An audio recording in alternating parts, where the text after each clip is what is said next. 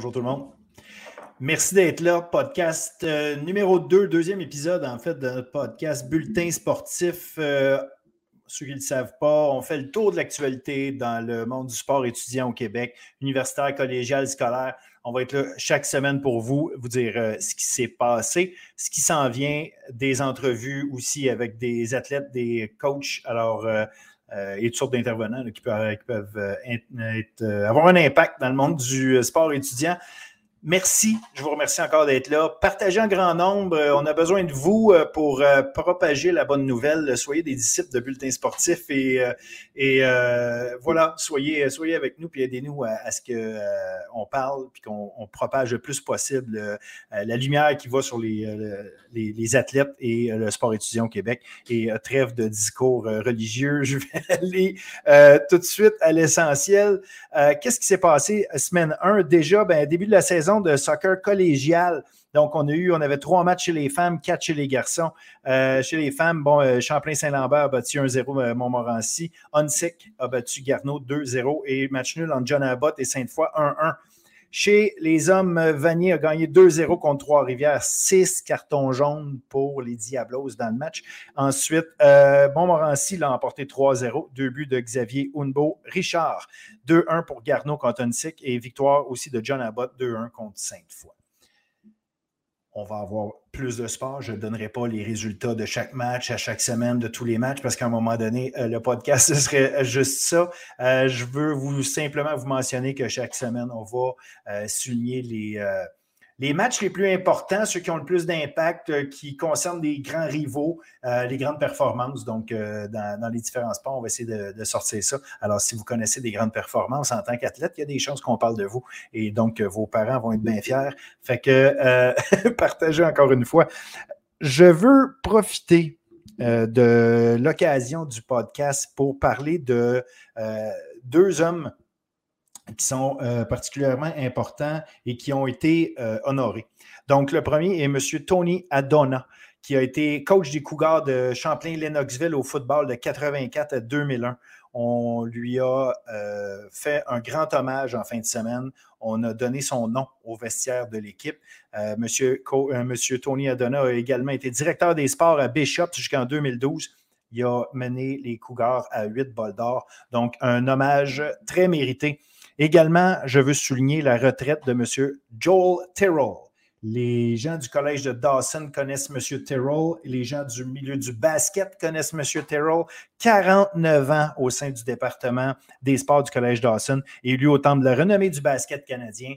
Euh, donc, M. Terrell, bonne retraite. Et surtout, merci au nom de tous euh, les athlètes étudiants qui sont passés par Dawson. Franchement, euh, des gens qui sont dévoués au bien-être de nos athlètes étudiants.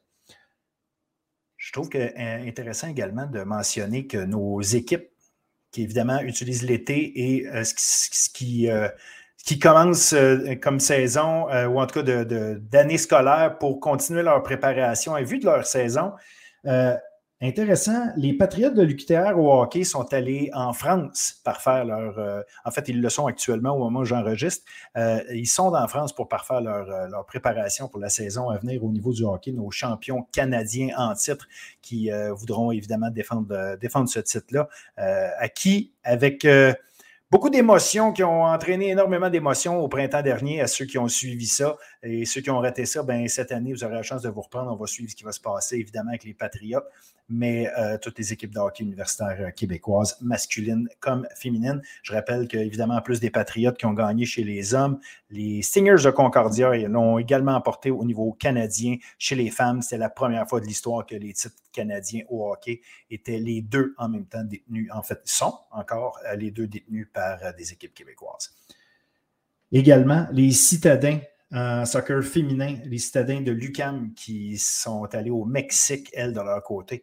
Alors, euh, c'est pour vous montrer que faire du sport étudiant, faire du sport au niveau universitaire, ben, c'est des, euh, des, expériences de vie qui, euh, qui dépassent souvent le simple fait de gagner ou de perdre des matchs et de s'entraîner fort pendant qu'on étudie. C'est des sacrées belles expériences. Donc, voilà pour, pour ces, deux, ces deux équipes qui ont, ces deux organisations qui ont décidé d'aller s'entraîner hors de nos, de nos frontières. Au menu aujourd'hui, Euh, je veux tout de suite qu'on passe au vif du sujet, évidemment, parce qu'on a un menu chargé. Je sais que la première émission a été longue, deux heures et quart. On a mis la table sur la saison de football universitaire. Cette émission-ci va être encore un peu longue parce qu'on met la table sur la saison de football collégial avec William Julien, un gars qui suit le sport, euh, le football collégial depuis des années, un jeune, un jeune coach qui, euh, qui en mange. Donc, évidemment, on va parler de ça avec lui Division 1, Division 2, Division 3. Vous aurez même la chance de voir les, euh, les vidéos, les montages, les reportages qu'on a fait, moi et mon partenaire Chris Bemba de Ocho Productions. Euh, donc, tout le montage, ça vient de lui. La qualité des images, ça vient de, Chris. Vous allez voir ça. Euh, la semaine dernière, on vous a montré ce qu'on avait fait avec CVM. à leur camp, évidemment. Et donc, cette fois-ci, ça va être la division 2 avec Montmorency et la division 3 où on est allé rencontrer la gang des Aigles de Huntsic. Donc, euh, vous allez pouvoir voir ça. Avant, on va quand même parler de la semaine, ou enfin de la fin de semaine euh, euh, du football universitaire. On avait les deux premiers matchs de la saison. L'Université de Montréal, les Carabins sont allés l'emporter 26-18 sur le terrain des Stingers de Concordia. Et le Rouge et Or qui recevait le Vert et Or les a reçus sérieusement avec une victoire de 27-3 pour amorcer la saison. Donc voilà, c'est parti pour le football universitaire. Euh, donc, comme je vous disais, football collégial, après ça, on met la table avec, avec William Julien. Euh, au niveau du football universitaire, je reviens là-dessus, je ne veux pas, euh, veux pas l'oublier, évidemment, Jason Bryan Jean-Baptiste, qui, est notre gars qui, qui surveille ça, qui était d'ailleurs au match Concordia Montréal, il était sur place. Et puis, on va terminer avec l'entrevue de la semaine. L'entrevue de la semaine, on commence déjà à sortir du football. C'est correct, je vous l'ai dit, on va parler de toutes sortes de choses euh, pour préparer la saison de soccer universitaire qui va débuter très prochainement, en fait, cette semaine. Donc, euh, soccer universitaire, on a avec nous Joël Mercier, la meilleure buteuse la saison dernière, une porte-couleur du Rouge et Or de l'Université Laval, le Rouge et Or qui a été championne provinciale, qui a terminé troisième au championnat euh, canadien l'année dernière. Donc, euh, ça va être bien intéressant de parler avec Joël, sa préparation, comment ça fonctionne pour elle, c'est quoi l'encadrement quand on, est une joueuse de soccer et surtout, ben, comment, comment elle prévoit les choses pour cette année? Est-ce qu'elle croit en leur chance, évidemment, de réitérer l'exploit de gagner le, championnat provincial et surtout de peut-être évidemment aller gagner un, championnat canadien. Donc voilà, c'est le menu pour aujourd'hui. Je vous souhaite d'apprécier ça autant que moi j'apprécie le faire. Et euh, voilà, donc euh, je vous passe tout de suite euh, la suite. On s'en va rencontrer Jason, Brian, Jean-Baptiste. Merci à tous.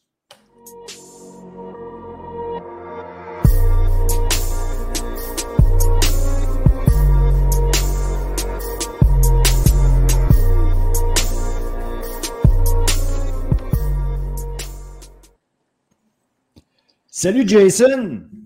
Salut Phil. Hey, très content de te voir. Euh, écoute, euh, c'est parti. La première semaine d'activité au football universitaire euh, de chez nous, puis même des autres provinces, c'est parti. Donc, écoute, chaque semaine, comme on l'a dit au podcast numéro un, chaque semaine, on va se rencontrer, toi et moi, puis on va parler des, matchs de la semaine.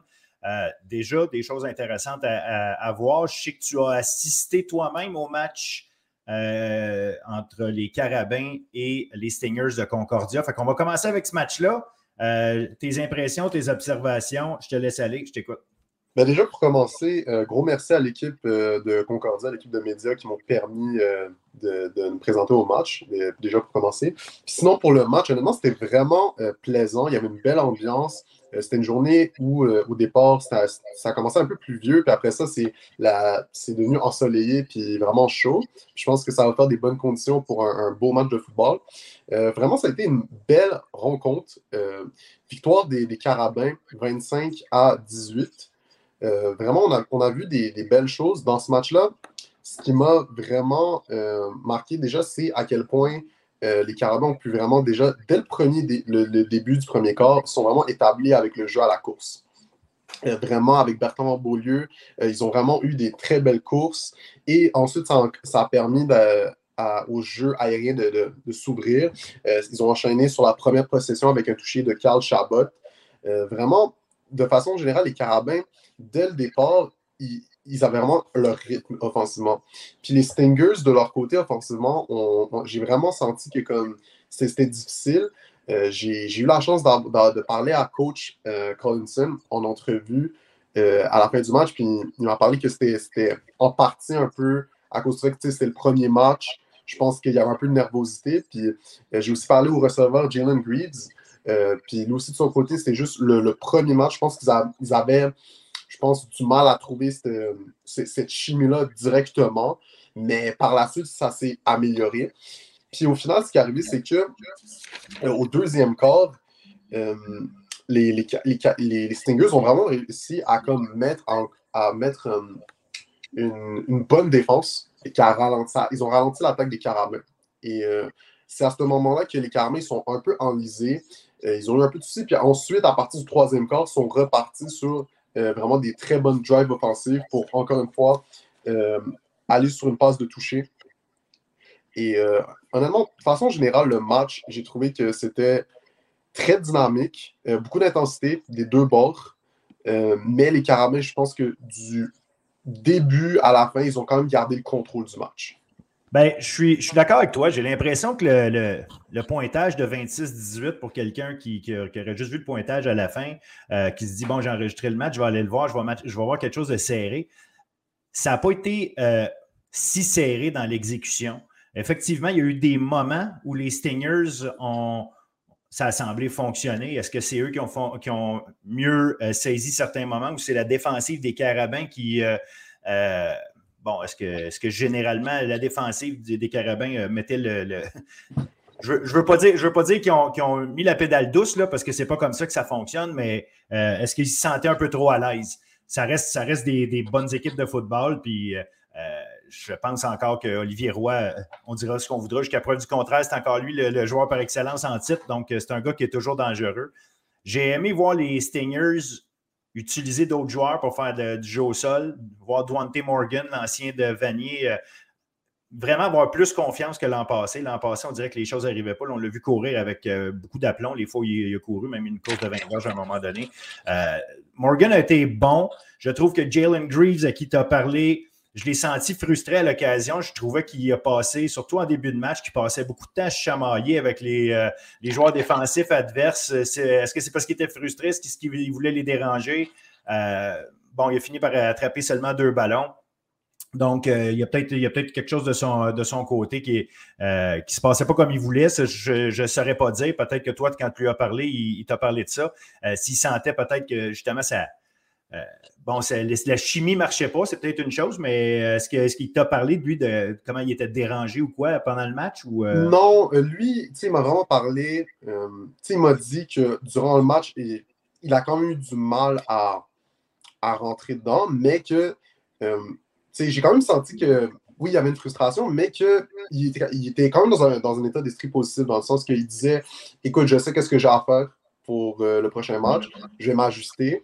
Puis euh, lui, vraiment, le point d'emphase qu'il me disait, c'était je dois m'assurer d'être dans la game tout au long. C'est vraiment garder mon, niveau de concentration puis mon niveau, mon niveau d'intensité tout le long pour me permettre d'avoir ce rythme-là qui va me permettre de, saisir mes opportunités. Fait que c'est vraiment dans, dans, cet état d'esprit qui, qui m'a qui m'a parlé, puis qu'il avait juste vraiment hâte d'enchaîner sur la prochaine semaine de pratique pour s'assurer qu'il puisse revenir euh, au niveau de performance auquel lui-même il s'attend. Puis juste de façon générale, j'ai senti que euh, les Stingers, malgré le fait que comme ils ont perdu le match, j'ai quand même senti que tout au long, ils ont, ils ont poussé la machine. Ils essayaient des affaires, ils ont tenté. Euh, des, essais sur le jeu vertical. Euh, comme tu as dit, au jeu, de course, ils ont essayé des affaires avec différents porteurs de ballon. Euh, défensivement, c'est là qu'ils m'ont vraiment impressionné. Ils ont vraiment réussi à, plus le match avançait, plus ils, avaient, j'ai trouvé qu'ils ont ils avaient quand même réussi à, certaines occasions à limiter le jeu aérien et à contenir d'une certaine façon le, jeu au sol, malgré le fait que ben, quand tu regardes les statistiques, Bertrand Beaulieu a plus de 100 verges. Oui, quand, oui ils n'ont pas nécessairement réussi à, limiter complètement ça, mais j'ai quand même trouvé que sur certaines, certains moments, ils ont réussi à, stopper. Je me rappelle, je pense qu'il y, a une, une séquence où, euh, notamment dans la red zone euh, au troisième quart, où euh, les Carabins, ils, ont, ils, eu une opportunité de marquer un toucher. Euh, puis qu'ils ont réussi à, bloquer le QB sneak. juste des moments comme ça. En début, de match, en début de match, même chose euh, euh, quand Zach Fillion est allé frapper, frapper le. C'était qui bon, j'oublie, j'oublie, j'oublie le nom de c'était qui qui, avait, qui portait le ballon, mais à la ligne de 1, on réussit à arrêter le jeu. Malheureusement, tout de suite après, il y a eu un, il y a eu un safety qui a été, qui a été accordé. Là. Ouais. Philippe Lemieux Cardinal qui est allé plaquer le roi dans la zone début. Mais, mais ça reste qu'effectivement, il y a eu des, assez bons moments de cette défensive-là. Je trouve que c'est, c'est difficile d'évaluer une équipe première semaine en partant, il y a ça. Donc, une cohésion à établir. Et tu joues quand même contre une formation extrêmement solide du, des Carabins.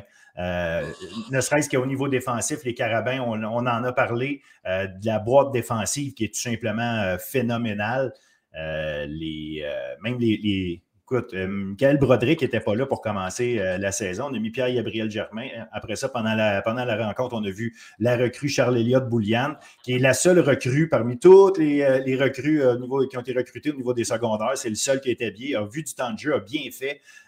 donc, il y, a, une boîte défensive qui est extrêmement forte. Fait que savoir que les, les Stingers ont été capables, à certains moments, de les contenir, de, pouvoir faire avancer le ballon, faire, euh, faire bouger certaines choses, même si ça n'a pas toujours été le cas. Ils ont quand même donné seulement 26 points à, l'attaque des Carabins. Par contre, à l'inverse, les Carabins ont pris beaucoup de punitions. Hein, un copé de 18 punitions dans le match, beaucoup de punitions. Fait que je pense aussi que ça, a un effet sur l'impression qu'on a en regardant la partie que les Carabins, finalement, avaient souvent le ballon, contrôlaient le jeu beaucoup, euh, mais n'ont peut-être pas marqué autant de points qu'ils auraient pu parce qu'ils ont reculé souvent. Donc, euh, quelque part, il y, a, probablement de ça qui va être à travailler cette saison parce que, euh, mais bon, disons-le, comme on dit, c'est le, premier match de l'année euh, pour tout le monde. Fait que, assurément des ajustements. Les deux côtés ont montré des bons et des moins bons moments, mais je pense que les Stingers vont être à réévaluer quand ils vont jouer d'autres matchs aussi parce que c'est pas une si mauvaise formation, mais je les ai quand même sentis une coche derrière les Carabins pendant la rencontre. Oui, mais oui, je suis d'accord. Puis sinon, pour parler aussi du, ben, de l'offensive des Carabins, honnêtement, c'était la deuxième fois que je voyais Joe Sénécal en, personne. Puis c'était vraiment impressionnant. C'est vraiment sa, capacité à comme, utiliser ses jambes pour gagner du temps.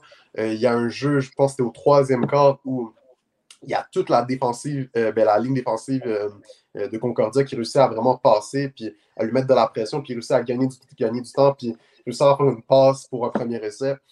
Euh, j'ai vraiment senti que le, jeu aérien, en tout cas des, Carabins, euh, a vraiment un, très beau potentiel là avec Dudley Jones aussi, qui a, aussi attrapé une passe de toucher. Euh, j'ai vraiment senti que ils, s'établissent avec le jeu, le jeu au sol, mais que, y a, avec les joueurs qu'ils ont, puis le carrière qu'ils ont, ils ont vraiment le potentiel pour avoir une attaque encore plus explosive. je pense que c'était vraiment le, juste le début de ce qu'ils peuvent faire cette saison. Ah, absolument. C'est juste qu'ils bon, vont devoir faire attention aux blessures comme tout le monde. Euh, euh, Justin Langlais n'a pas terminé le match. On a un autre receveur qui, aurait pu être intéressant. William Legault a bien, bien fait. Deux, deux catchs, mais euh, on l'a senti aussi. Bon, il, est à sa place. Iragi Mwanganda, qui oui, deux catchs, mais surtout des beaux blocs. Des beaux blocs sur des jeux de course. J'ai bien aimé ce qu'il a fait. puis évidemment, il y a Hassan Dosso qui est absent les six premières semaines de la saison. Donc, euh, ça va être à surveiller de ce côté-là parce qu'il va falloir garder des armes en espérant que, que, euh, continue d'avoir assez d'armes. Mais il y a toujours son bon vieux Carl Chabot qui, est euh, ses, fameuses mains toujours, toujours présent pour, pour l'aider. Puis si Bertrand Beaulieu continue à être une machine comme il est là, le jeu au sol est tellement entre bonnes mains. Ce gars-là est un rouleau compresseur. Puis je voudrais ajouter que il y a d'autres joueurs qui vont peut-être devoir éventuellement euh, euh, en donner encore plus au niveau du, jeu au sol. On a vu Rémi Lambert, euh, l'ancien de CVM, porter le ballon deux fois, je pense, dans le match. puis il y, a un, joueur qui, m'intrigue beaucoup dans la liste, qui n'était pas là au premier match. Un gars qui, s'il peut revenir parce qu'il y a une blessure au genou, si ma mémoire est bonne, et qui, euh, lui, est en réhabilitation. Il s'appelle Merton Théagène, à surveiller. C'est un gars qui n'a pas joué au collégial au Québec. Il est allé jouer aux États-Unis à l'Académie Clearwater, mais c'est tout un athlète. C'est un ancien des Cactus de Notre-Dame. D'ailleurs, euh, c'est ce gars-là, si on peut, s'il peut d'abord se, se, guérir de sa blessure, ce qui est la première chose, mais si on peut le voir cette année, je pense que c'est un gars qui, qui va pouvoir donner peut-être un peu de répit à Beaulieu pendant la saison. Intéressant, ça va définitivement être à suivre. Euh, est-ce qu'on enchaîne sur le prochain match? Ben oui, absolument. Allons-y. Le, le, vert, euh, et or qui rendait visite au, Rouge et Or. si les gens avaient gagé sur une victoire du vert et or, ben, malheureusement, vous avez perdu votre gageur. Mais encore une fois, je pense qu'on est allé, allé dans le sens où on s'y attendait, puis le pointage démontre ce qui s'est réellement passé. Ouais, victoire de 26 à 3, c'est ça? 27. 27, 27 Ouais, honnêtement, ben, j'ai regardé le match. Euh, celui-là, j'ai regardé genre en soirée, puis j'ai pris des notes euh, à partir de. Ben, en regardant sur ma télé. Puis, honnêtement, ce qui m'a. J'ai vraiment trouvé que c'était l'histoire de deux demi. C'est cliché à dire, mais c'est comme. J'ai trouvé que le rouge et or de la première demi et le rouge de la, de la seconde, euh, c'était pas exactement la même équipe en termes de comment ils ont exécuté. Puis j'ai trouvé que c'était la même chose pour le vert J'ai trouvé que le vert en première demi, c'était une équipe que j'ai senti. Puis encore une fois, c'est un jugement subjectif, mais j'ai trouvé qu'ils étaient très inertes. Euh, j'ai trouvé qu'il y avait le fait que, tu sais, il faut, dire qu'ils n'avaient pas leur carrière partant. Anthony Robichaud, euh, Charles Giroux, si j'ai bien compris, il va être absent pour l'année. Euh, puis ils n'avaient pas aussi leur euh, deuxième l'autre receveur vraiment bon. William Marchand. William Marchand. William Marchand, euh, oui, effectivement. Alors, deux, leurs deux receveurs principaux de la saison passée n'étaient pas là, puis le carrière numéro un, pas là. C'est assez dur, effectivement, d'évaluer la, la, capacité d'une attaque à ce moment-là. ça change pas mal les données. Puis le pire dans tout ça, c'est que puis Zachary Cloutier, c'est un gars d'expérience, celui qui a pris la place d'Anthony Robichaud. C'est un gars d'expérience, un gars qui sait quoi faire, connaît très bien le, cahier de jeu. lui, lui et Robichaud ont tout le temps été ensemble pour travailler. Fait ce sens-là, je pense que les joueurs en attaque savaient quoi à quoi s'attendre avec euh, Cloutier derrière eux, mais on a, pris, on a appris, je pense, la veille ou le, matin même que Robichaud était, était pas blessé, mais malade, donc il n'allait pas, euh, pas faire le voyage à Laval. Wow. Et ben, le receveur, en fait, en fait pour le période du côté du Ferrari, qui a été vraiment important, c'était le numéro 88, Kevin Morin. Euh, que, ça a été lui le point d'emphase. Euh, il y a aussi Marc-André Choc qui a été impliqué quelques fois, mais sinon, de façon générale, c'était vraiment euh, Kevin Morin qui a dû attraper beaucoup de ballons. Mais de façon générale, il y, a, il y a eu très, très peu de premiers essais pour la première demi du Ferrari.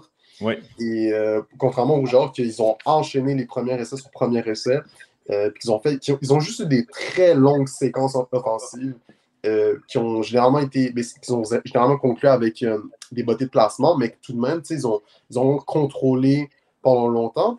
Et à la, mi-temps, c'était 16 à 0, si je me souviens, ou quelque chose comme ça. C'était même 23-0. 23-0, OK. Exact. En fait, en fait tu as raison, hein, parce que même au niveau du pointage, euh, première demi se termine 23-0, mais si on regarde juste la deuxième demi, euh, Laval ne gagne que 4-3 cette demi-là. Donc, euh, deux, deux, touchés de sûreté qui ont réussi à faire au quatrième quart. Louis Tardy, de son côté, qui a réussi un côté de Sherbrooke, qui a réussi le, le, placement en, début de, en début de quatrième quart. tu sais, je pense que tu as un bon point là. C'est intéressant de voir ce qui s'est passé. Euh, pendant, pendant cette rencontre-là? Est-ce qu'on voulait trop essayer des.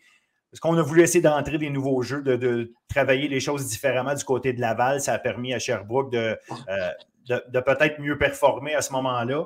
Euh, c'est une question qui, peut, qui mérite peut-être d'être posée. Je, trouve quand même qu'on a vu des choses intéressantes là, du côté de Laval, malgré le fait qu'en deuxième demi, effectivement, au niveau de l'attaque, c'est rien passé en termes d'opportunités de, ou de production comme telle.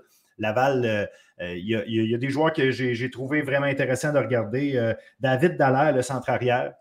Édouard Arsenault, le receveur de passe. Donc, deux, gars, très intéressants qui ont donné. Ben, Dallaire est quand même un gars qui était sur l'équipe d'étoiles, le centre arrière. Ce n'est pas, un inconnu, loin de là. Mais Édouard Arsenault, un ancien de Saint-Jean, qui a très bien fait et qui sera aussi à surveiller cette saison. Arsenault, ce qui est intéressant, c'était leur arme de deuxième et, de, et deuxième élan quasiment toutes ses, réceptions, c'était en deuxième. Puis il arrivait tout le temps à. En tout cas, il y avait une très belle chimie, je trouvais, avec Arnaud Desjardins dans ces situations-là, en deuxième, où il réussissait à, se mettre en bonne position pour attraper le ballon. Puis ce que, je pense que le point tournant, en fait, pour moi, ce qui en partie explique le, la baisse de productivité offensive euh, du Rouge et Or en, à partir de après la deuxième demi, c'était au début du troisième quart, je pense à la première séquence en ça ou, leur deuxième, ils ont accumulé genre cinq ou six pénalités. Mais tu sais, c'était beaucoup des trucs genre étranges. Genre, c'était des. c'était de l'indiscipline, ou, etc. Puis juste des plein de pénalités, puis qui donnaient beaucoup, beaucoup, beaucoup, qui, qui ralentissait vraiment beaucoup les choses. Fait que c'est, en tout cas, c'était quand même intéressant à suivre. Puis de façon générale, j'ai trouvé que euh, un autre affaire qui était vraiment intéressant, c'était à quel point ils, avaient bien distribué les ballons. du côté du rougeur, beaucoup de receveurs différents ont attrapé des ballons.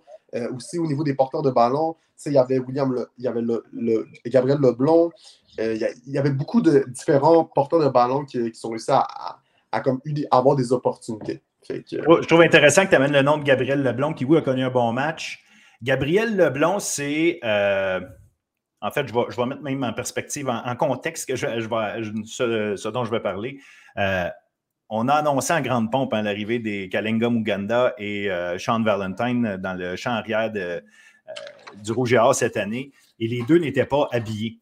Et c'est intéressant de voir qu'un gars comme Gabriel Leblon, qui arrive, qui joue bien. Gabriel Leblon jouait pour Lévis l'année où euh, Muganda jouait à CVM.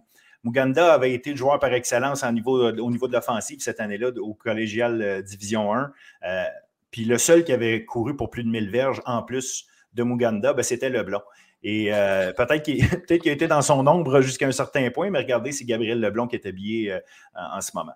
Ceci dit, euh, je vais me permettre une parenthèse. La raison pour laquelle Kalenga Muganda n'a pas été habillé, euh, il y a des enjeux académiques. Lui, l'année passée, à l'hiver passé, en fait, il était inscrit à l'école euh, à l'Université Laval. Il était à un cours, mais il a dû arrêter pour des raisons de santé. Et pour cette raison-là, ça fait que cette année, il a appris pendant la dernière semaine que ça impliquait une suspension pour lui. Donc, il ne pouvait pas jouer trois matchs. Euh, parce qu'il n'avait pas évidemment passé ses cours euh, la session d'avant. Et puis là, ils sont en train de gérer un, enjeu de, de waiver, si vous me permettez l'expression, pour faire en sorte que des, signatures soient faites pour qu'ils puissent, euh, dans le fond, jouer à partir de la semaine prochaine. Fait ça, ça va être un dossier à suivre parce qu'à ce moment-là, Muganda pourrait être, pourrait être habillé et revenir. Donc, ce n'est pas parce qu'il n'est pas prêt pour jouer, c'était des enjeux administratifs qui ont fait en sorte qu'il n'était pas en uniforme pour le premier match. D'accord, c'est OK. Intéressant. Euh, sinon, du côté du vrai or aussi, euh, un autre aspect intéressant que j'ai trouvé, eux, pour leur jeu de course, euh, il y a un, porteur de ballon qu'ils avaient inséré à partir de la fin de la deuxième demi, c'était Dalin, numéro 23. Oui. J'ai oublié son prénom. Lucas. pardon? Lucas. Lucas Dalin, exactement. Et honnêtement, j'ai trouvé qu'il y, avait vraiment apporté genre une étincelle à leur jeu de course. J'ai trouvé que à partir du moment où ils l'ont inséré, je sais pas si c'est. J'ai pas envie de dire que. Parce qu'ils ils avaient quand même amorcé quelques bonnes séquences, mais je trouvais que quand ils l'avaient inséré à ce moment-là, c'est là que j'ai trouvé qu'ils ont vraiment ouvert les horizons de leur jeu de passe. C'est là que je pense qu'ils ont pu tester la verticale, puis chercher, genre, il y avait un moment où ils avaient fait une passe vraiment profonde, puis qu'ils sont venus chercher la pénalité pour avancer des trucs comme ça, j'ai vraiment trouvé ça intéressant. pour moi, ça va être un joueur à surveiller du côté des porteurs de, ballon du verre. Ben, ça, va être, ça va être à surveiller toute l'année. J'ai l'impression que ça ressemble à ce qu'on a vu l'année passée, c'est-à-dire qu'on n'arrive pas à avoir un joueur qu'on établit comme étant notre, euh, notre référence pour le jeu au sol, comme dans d'autres équipes qui ont, qui ont, un porteur numéro un. On, pensait que Cadoré allait l'être. Visiblement, euh, peut-être que c'est euh, Daline cette année. ce sera à voir. Ce sera à voir, mais c'est un enjeu toute la saison. pour, pour Sherbrooke, ça va être, ça va être à voir. D'ailleurs, je pense qu'on en a parlé, là, mais il y a Freud César qu'on attend toujours de savoir s'il est suspendu pour toute l'année ou s'il peut revenir euh, parce que c'est un transfert de, Carlton. Donc, Freud César qui pourrait être, euh, qui pourrait être un cas intéressant euh, à s'ajouter au groupe de porteurs du Vert et Or. Mais à un moment donné, il reste que le, succès de cette équipe-là va assurément passer par un minimum de, jeu au sol ou de, de, constance dans le jeu au sol.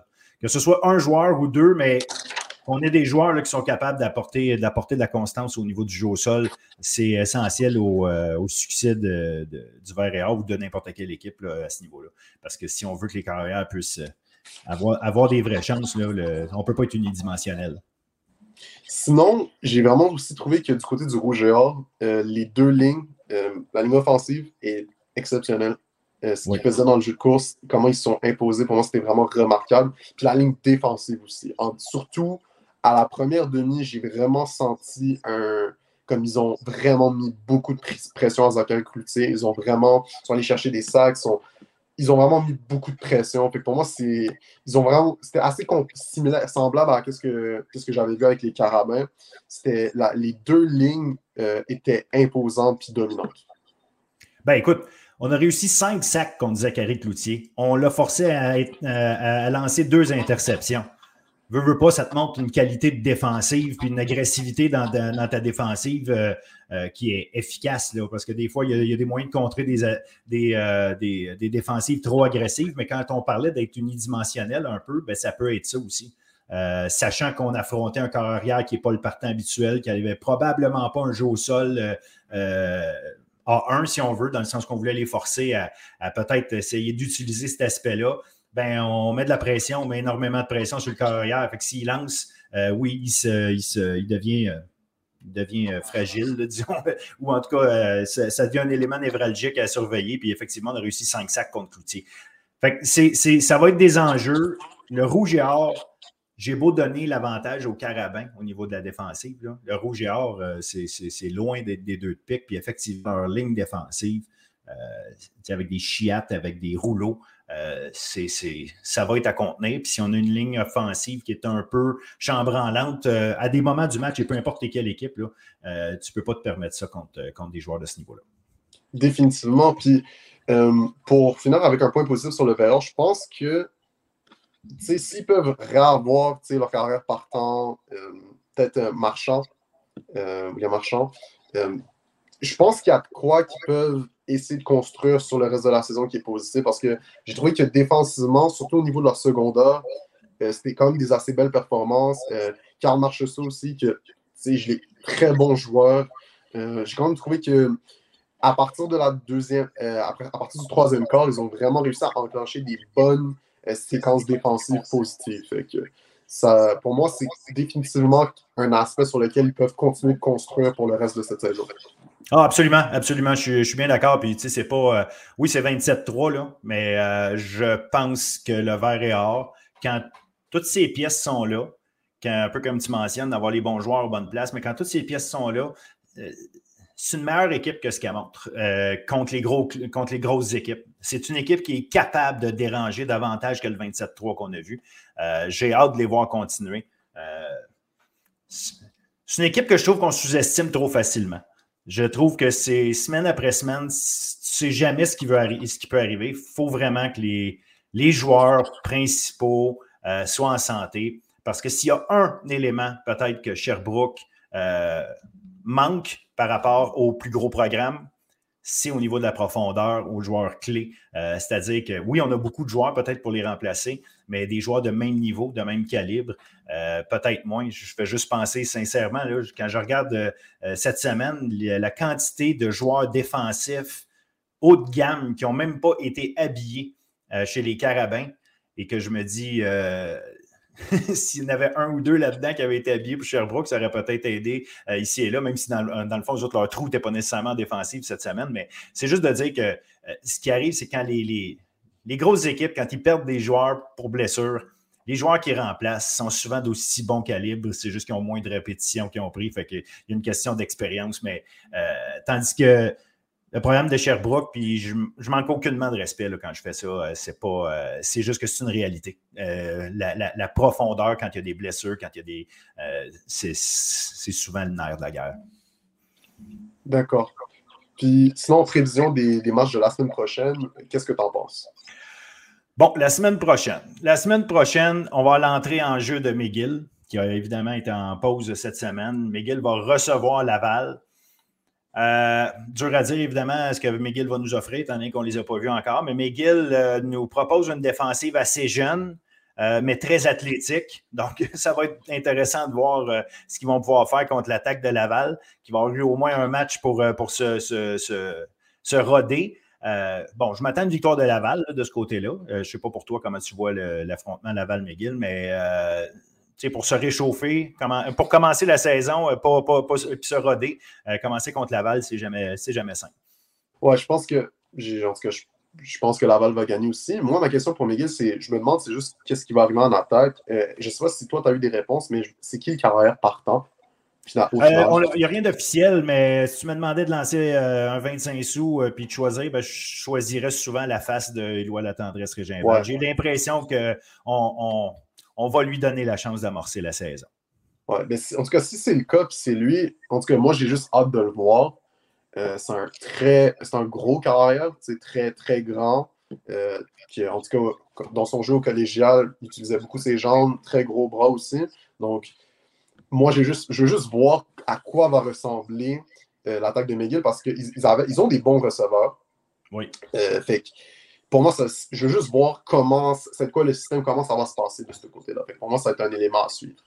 Ben, Miguel, va être intéressant parce qu'effectivement, ils ont, une ligne défensive euh, aguerrie. Ils ont, euh, donc, ils, ont, quelque chose d'intéressant de ce côté-là, peut-être pour mettre de la pression. Puis au niveau de l'attaque, ben, ça se passe encore une fois sur les, lignes, mais est-ce qu'on va être capable? Là, je sais qu'il y a un nouveau, le Brandon euh, Chicarello, qui, dont on, nous a vanté l'explosivité et la rapidité. un gars qui a joué aux États-Unis euh, dans les dernières années, fait qu'on connaît moins, mais c'est un gars quand même de Montréal, de Kirkland. Donc, euh, ça va être intéressant de voir si lui. Euh, mais encore une fois, c'est une recrue. Hein, fait que c'est, de voir comment ces recrues-là sont capables d'être efficaces rapidement. Mais il y a des bons. Il y a des bonnes armes. Laval n'a pas le droit de s'asseoir sur quoi que ce soit. Puis je ne pense pas que Laval, c'est le type d'équipe non plus qui s'assoit jamais sur, sur ses lauriers. quand ils ont la chance de marquer des points et de battre une équipe, ils le font. Mais regarde, ça va, être, ça va être effectivement intéressant de voir parce que ça va être l'ouverture de la saison. Puis l'autre match, ben, Concordia contre Sherbrooke, c'est toujours des excellents matchs entre ces deux équipes-là. Euh, on dirait que c'est deux, ces deux équipes qui trouvent le moyen euh, de, d'être euh, explosifs. De, on dirait que la, défense est moins efficace dans ces matchs-là. Il y a des points en masse, il y a des, des revirements spectaculaires, il y a des fins de match qui souvent on n'attend pas des remontées, des choses comme ça. Fait que non, euh, pour moi, le match à surveiller euh, la semaine prochaine, c'est Concordia contre Sherbrooke. Euh, vraiment juste parce que habituellement, il y a du feu d'artifice en masse entre ces deux, ces deux organisations-là qui se battent systématiquement pour la troisième place généralement. Puis c'est deux équipes qui veulent aussi montrer qu'ils sont, sont, en train de passer à l'autre niveau. Là. Fait que oui, il y, a, une belle rivalité. Là. Puis ben, si je ne me trompe pas, c'est Sherbrooke qui accueille. Oui, exact, exact. C'est à Sherbrooke. Ouais, pour moi, ça va être. Euh, en tout cas, moi, ce qui va être à pour ce match-là, ça va être est-ce comment l'attaque, est-ce que l'attaque du, des Stingers va être capable de juste se raviver un peu, puis plus ressembler à ce qu'on a vu euh, aux ben, l'an passé. Ouais. Euh, puis, en tout cas, je me demande, est-ce que si. On va voir si Anthony Robichaud va être de retour. Sinon, on va voir maintenant qu'ils ont vont avoir eu une semaine de préparation, sans être dans l'imprévu, sans être dans ne, ne pas être capable de prévoir ce genre de situation-là comment, c'est quoi le, plan offensif pour vraiment encadrer Zachary Cloutier, s'assurer qu'il est confortable, puis que toute l'équipe soit, soit prête à vivre, à ce moment-là. Euh, offensivement. Puis défensivement, euh, ça va être intéressant. Moi, j'ai trouvé honnêtement que la défensive de Sherbrooke était vraiment, euh, a vraiment quand même bien joué durant ces, premières semaines-là. Donc, ça va être intéressant de voir comment ils vont être capables de limiter l'attaque des Stingers. Ah, je, suis, assez d'accord avec toi. la défensive de Sherbrooke, ça continue sur cette voie-là. Euh, ça va être une, défensive qui peut déranger beaucoup ses adversaires. Euh, donc, euh, oui, si les autres continuent comme ça, mais tu l'as dit, la, clé pour Sherbrooke, c'est de soit encadrer Zachary Cloutier, s'assurer que les receveurs prennent encore plus confiance. je pense à un Emilio James Leclerc, des gars comme ça qui ont un peu plus d'expérience, qui, à un moment donné doivent monter d'une coche. Fait que c'est peut-être euh, peut là qu'il y, a quelque chose à faire. Et euh, est-ce qu'on peut avoir du jeu au sol? Si on peut avoir du jeu au sol puis euh, se rendre multidimensionnel comme attaque, ben à ce moment-là, c'est là que je pense qu'on va avoir ces fameuses flamèches. Mais sinon, effectivement, ça pourrait être difficile aussi. Le Concordia a quand même une bonne défensive. Définitivement. Ben écoute, Jason, ça va faire le tour pour nous pour le foot universitaire cette semaine. Euh, je te souhaite euh, une excellente semaine. Je te souhaite euh, deux bons matchs aussi la, semaine prochaine. Puis on, lit, on continue de lire tes articles. Fait que merci encore. Bonne semaine. Puis bon football. Génial. Merci à toi, Phil. Salut. Alors, bonjour à tous, re-bienvenue à notre euh, podcast. Merci d'être là encore euh, avec nous. Et là, euh, c'est la pièce de résistance de la semaine. On veut mettre la table sur la saison de football collégial. Et il y en a beaucoup du football collégial, Division 1, Division 2, Division 3, une trentaine d'équipes à travers le, Québec, un peu partout. On n'entrera pas dans les micro-détails de chacune des équipes, mais j'ai avec moi un gars qui suit ça avec euh, assiduité et beaucoup d'intérêt depuis un bon bout de temps. William Julien. Salut, William. Salut, Phil. Très content de t'avoir. Merci. On va faire le tour ensemble en espérant que les gens qui nous écoutent euh, vont. Euh, ça va leur donner une meilleure idée de à quoi s'attendre pour cette année on va avoir du très, très bon football collégial euh, encore cette année à travers le Québec. Puis ce qui est intéressant, c'est qu'à travers les trois divisions, il y a des équipes dans pas mal toutes les régions du Québec. Donc, les gens qui veulent qui sont intéressés peut-être à aller voir des futurs joueurs qui vont jouer peut-être dans la Ligue canadienne de football, peut-être pour certains dans la NFL et même euh, dans la NCAA, beaucoup de recrutement qui se fait. Euh, c'est du bon football entre 10 et 20 dollars pour aller voir ça, c'est du très très bon calibre. Et aller encourager également euh, nos institutions euh, collégiales, euh, je pense que ça, ça, donne un bon coup de main aussi. Ah, tu as parfaitement raison. C'est un des éléments que j'aime bien soulever, le fait que tu as de la qualité pour vraiment pas cher avec le, football collégial. Puis ce qui est intéressant, c'est que c'est encore du football à 4 essais, parce qu'universitaire, ça tombe à 3. Mais collégial est encore à 4 essais, ce qui fait qu'on on, a un autre type de jeu un peu qui, qui ressemble un ben, je ne veux pas dire qu'il ressemble en termes de, qualité, évidemment, on est à un autre niveau, mais euh, en termes de, façon dont il se déploie, un peu à ce, qu'on voit au niveau euh, de, la, NFL à cause, à cause de ces quatre essais-là. plus de courses souvent, plus de. on, entre plus dans des, détails que, euh, que, dans le football canadien à trois essais, où est-ce que le quatre essais permet d'aller chercher des deux, trois verges qui, sont, qui ont plus de valeur que dans le canadien. ce qui est intéressant, c'est que c'est du football à quatre essais, mais avec les règlements offensifs du football canadien. c'est ça, ça donne des stratégies intéressantes. on sait que dans la NFL, il faut être statique une seconde avant de, avant de pouvoir partir, alors que dans la Ligue canadienne, il y a des mouvements qui se font. Donc, les, stratégies sont différentes. Donc, avec le football à quatre essais, avec les règlements de la Ligue canadienne, on a quand même quelque chose d'intéressant. Absolument, absolument. Écoute, euh, on, a, on a un gros menu, je l'ai dit tantôt, avec un paquet d'équipes. On, va se concentrer beaucoup sur ce qu'on voit dans la, Division 1, qui, euh, qui est la division la plus euh, populaire, si on veut, parce qu'évidemment, il, il, y a beaucoup, beaucoup de très bons joueurs qui vont finir par être recrutés plus loin. Fait que c'est souvent ce qui est surveillé le plus, mais euh, euh, on en reviendra après ça sur des deux, des trois. Mais euh, Division 1, je veux qu'on fasse le tour comme il faut, qu'on regarde. C'est pour chacune des équipes qui sont les joueurs principaux, qui sont peut-être encore là, qui étaient, qui, qui, qui, étaient là l'an passé, qui ont peut-être eu un impact, qui continuent d'en avoir. ceux qui ont quitté les équipes, qui font en sorte qu'une équipe était peut-être très forte l'an passé, qui va peut-être reculer dans son cycle. Donc, euh, c'est à voir. Qu'on va, on va faire le tour en partant, en regardant un peu ce qui s'est passé euh, en fin de semaine dernière au niveau de, euh, la première semaine collégiale D1, parce que oui, on met la table, mais il y a John Smith qui a été joué. si on regarde déjà, dès le premier, le premier match qui a été joué, c'était André Grasset. qui recevait Limoilou, deux gros programmes. Limoilou qui était en finale l'année passée, Grasset qui est toujours une organisation de premier rang. Ça s'est terminé 35-8 pour Limoilou. Il euh, faut retenir quoi de ça? Puis qu'est-ce qu'on s'attend euh, de, l'année à venir en fonction de ce résultat-là, d'après toi? Ben, il faut retenir aussi que Limoilou, oui, sont allés en finale l'an passé, mais ils ont encore plusieurs joueurs de l'édition de l'an dernier qui sont, qui sont encore, euh, qui sont encore avec l'équipe, donc euh, des, des, des, dernières années. Donc ça, c'est intéressant pour, pour eux. Euh, ils ont un bon recrutement encore, du, encore dans les tranchées. Limoilou, c'est ça, depuis des années, on, on, parle de la guerre des tranchées, tant ligne offensive, ligne défensive, que c'est une équipe, que c'est un programme qui met beaucoup d'emphase là-dessus. Ils sont encore très solides à ce niveau-là. ils ont ils ont dicté l'allure du match très rapidement. Je n'ai pas regardé le match au complet pour être honnête, mais pas mal.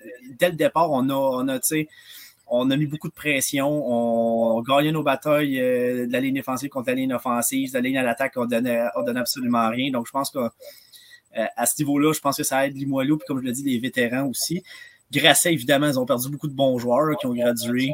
Euh, mais je pense peut-être aussi, du côté de Grasset, c'était peut-être juste une mauvaise journée dans le corps aussi. Je pense pas que c'est une équipe je pense pas que cette défaite-là va représenter une saison de misère pour Grasset.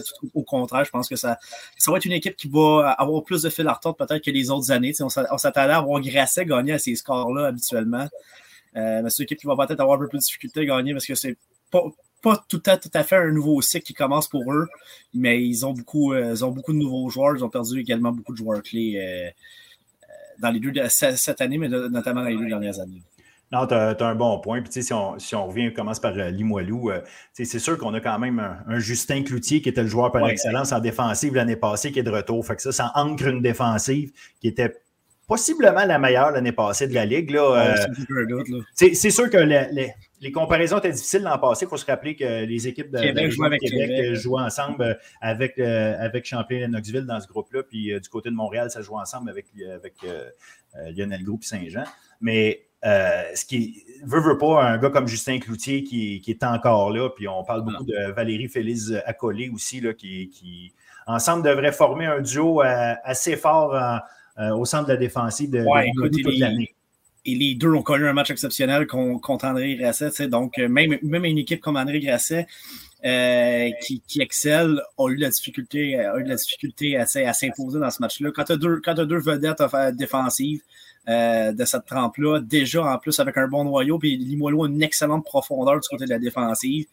Euh, Cloutier, euh, Cloutier est le, général de cette défensive-là, mais il est bien épaulé autour. On l'a bien, bien entouré. Donc, euh, il y a Forteza aussi, hein? il y a Philippe Forteza, on parle beaucoup de lui comme oui, mais c'est un autre secondaire aussi qui lui aussi a de l'expérience. Exact. Donc, tu sais, puis comme je le disais, ils ont eu l'expérience d'aller en finale l'an passé, puis ces joueurs-là, la majorité reviennent cette année. Donc, euh, je pense que Limoilou, pour moi, euh, même avant le début de ce match-là, c'est une, des équipes que je favorisais pour peut-être retourner au bol d'or cette année.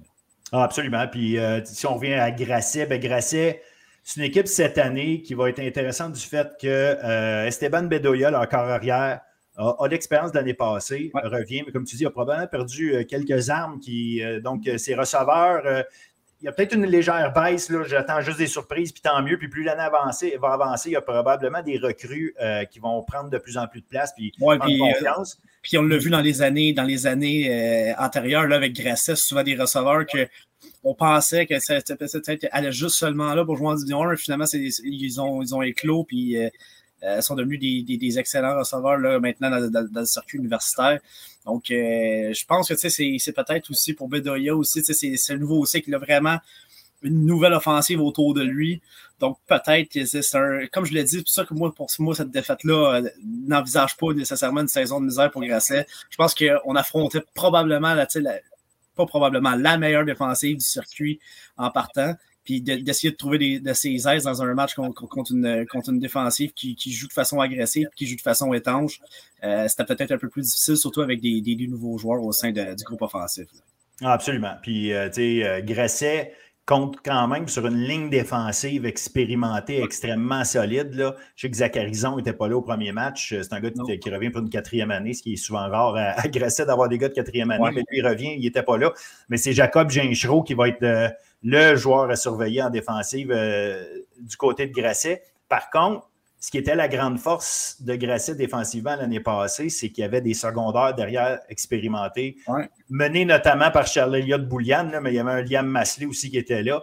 Euh, ces gars-là sont plus là. C'est les gars-là qui sont partis avec les carabins. Fait qu'il y a peut-être un manque d'expérience en arrière. Et ce qui était intéressant de ces, de, ces secondaires-là, c'était des, secondaires beaucoup plus hybrides que qu'est-ce qu'on a présentement sous la main du côté de, Grasset. C'est une, des faiblesses que j'ai remarqué dans le match. On était peut-être un peu plus. C'est sûr qu'on était peut-être un peu plus nerveux. C'est des, des jeunes secondaires. Puis euh, ah, ah, tout le monde sait que c'est une position qui n'est pas facile à jouer. Là. Euh, mais on était beaucoup plus dynamique, c'est un peu beaucoup plus hybride. Là. On pouvait euh, être un gars comme Massé, était capable de, faire mal autant en couverture de passe que, pour mettre de la pression sur, un corps, sur le corps arrière adverse. Donc, je pense que ça, c'est peut-être un élément aussi qui peut jouer, mais surtout qui manquait, qui manquait quand même des éléments. Donc, on a isolé, on a été capable, puis Limoilou, en plus, comme je le disais, pas seulement défensivement, mais ils ont une ligne à l'attaque euh, très, très, très solide. Donc, quand, que, il te manque des éléments de l'autre côté, c'est difficile de rivaliser aussi dans, dans ce genre de match-là. Mais je pense que pour Grasset, ça va être. Euh, on va en parler plus tard, mais je pense que la semaine prochaine, je pense que ça va être un match un peu plus à la portée, qui va être un peu plus intéressant euh, contre les Géants de Saint-Jean. Exact. deuxième match, Lennoxville qui a reçu avec une brique et un fanal les élans de Garneau 54-0 pour amorcer la saison. Euh, bon, euh, je comprends que Champlain Lennoxville avait décidé qu'ils étaient prêts, mais un 54-0 contre une équipe comme Garneau qui, était loin d'être euh, mauvaise l'année passée. C'était une assez bonne défensive à Garneau.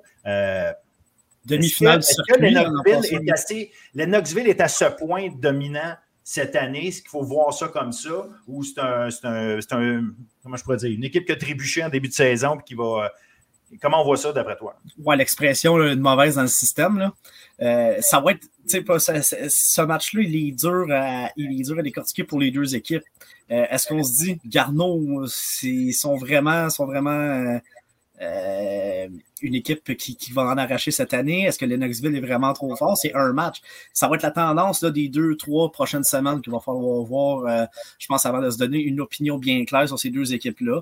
Euh, parce que, tu sais, un 54-0, c'est un match, tu dis, c'est de, de, de, l'autre côté. Ça, ça peut être une mauvaise dans le système. Il y a des équipes, qui, peu importe le circuit, qui se sont déjà fait massacrer, puis euh, tu arrives au bout, puis finalement, tu gagnes quand même le bol d'or ou tu te fais quand même bonne figure le reste de la saison.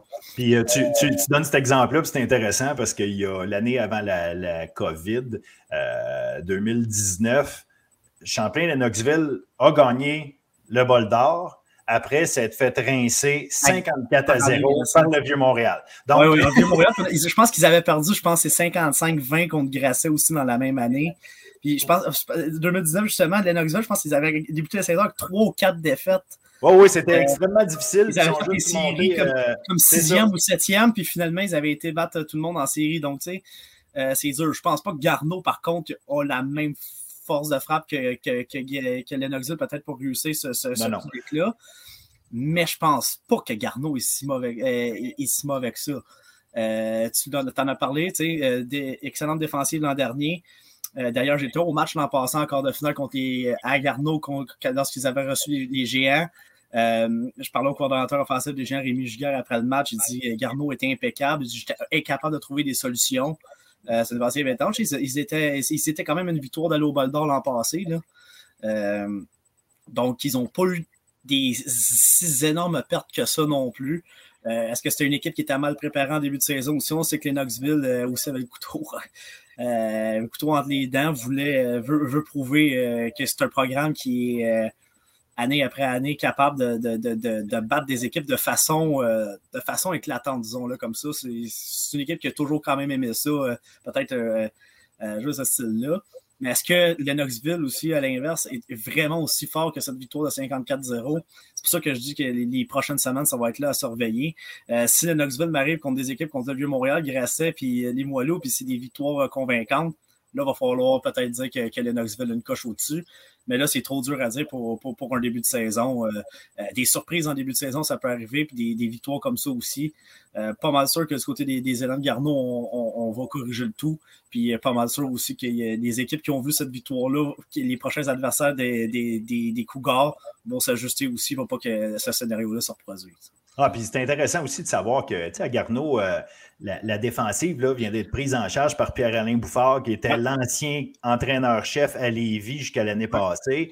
Euh, est-ce qu'il y a un ajustement chez certains qui va être à faire? Est-ce qu'on arrive avec des nouvelles stratégies qui sont ah, difficiles à implanter? Puis comme tu dis, de toute façon, sais, c'est pas euh, peux jamais te fier à un match à sens unique à ce point-là. Surtout, en début de saison comme ça.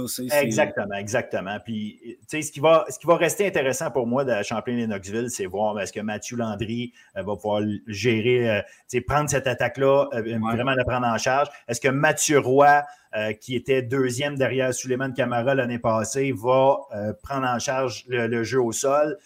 donc, il y, a des noms à surveiller de côté de Knoxville. Si c'est une équipe qui est euh, qui se présente comme étant une équipe de tête, je vais le voir comme ça. Cette victoire-là m'oblige à penser que c'est une équipe qui est. Qui, c'est clair. Puis les, intentions de Lennoxville, juste par le fait de leur recrutement, ils ont, ils ont, ils ont axé sur euh, les tranchées parce que justement, on veut avoir un jeu au sol encore plus. On veut protéger Mathieu Landry aussi.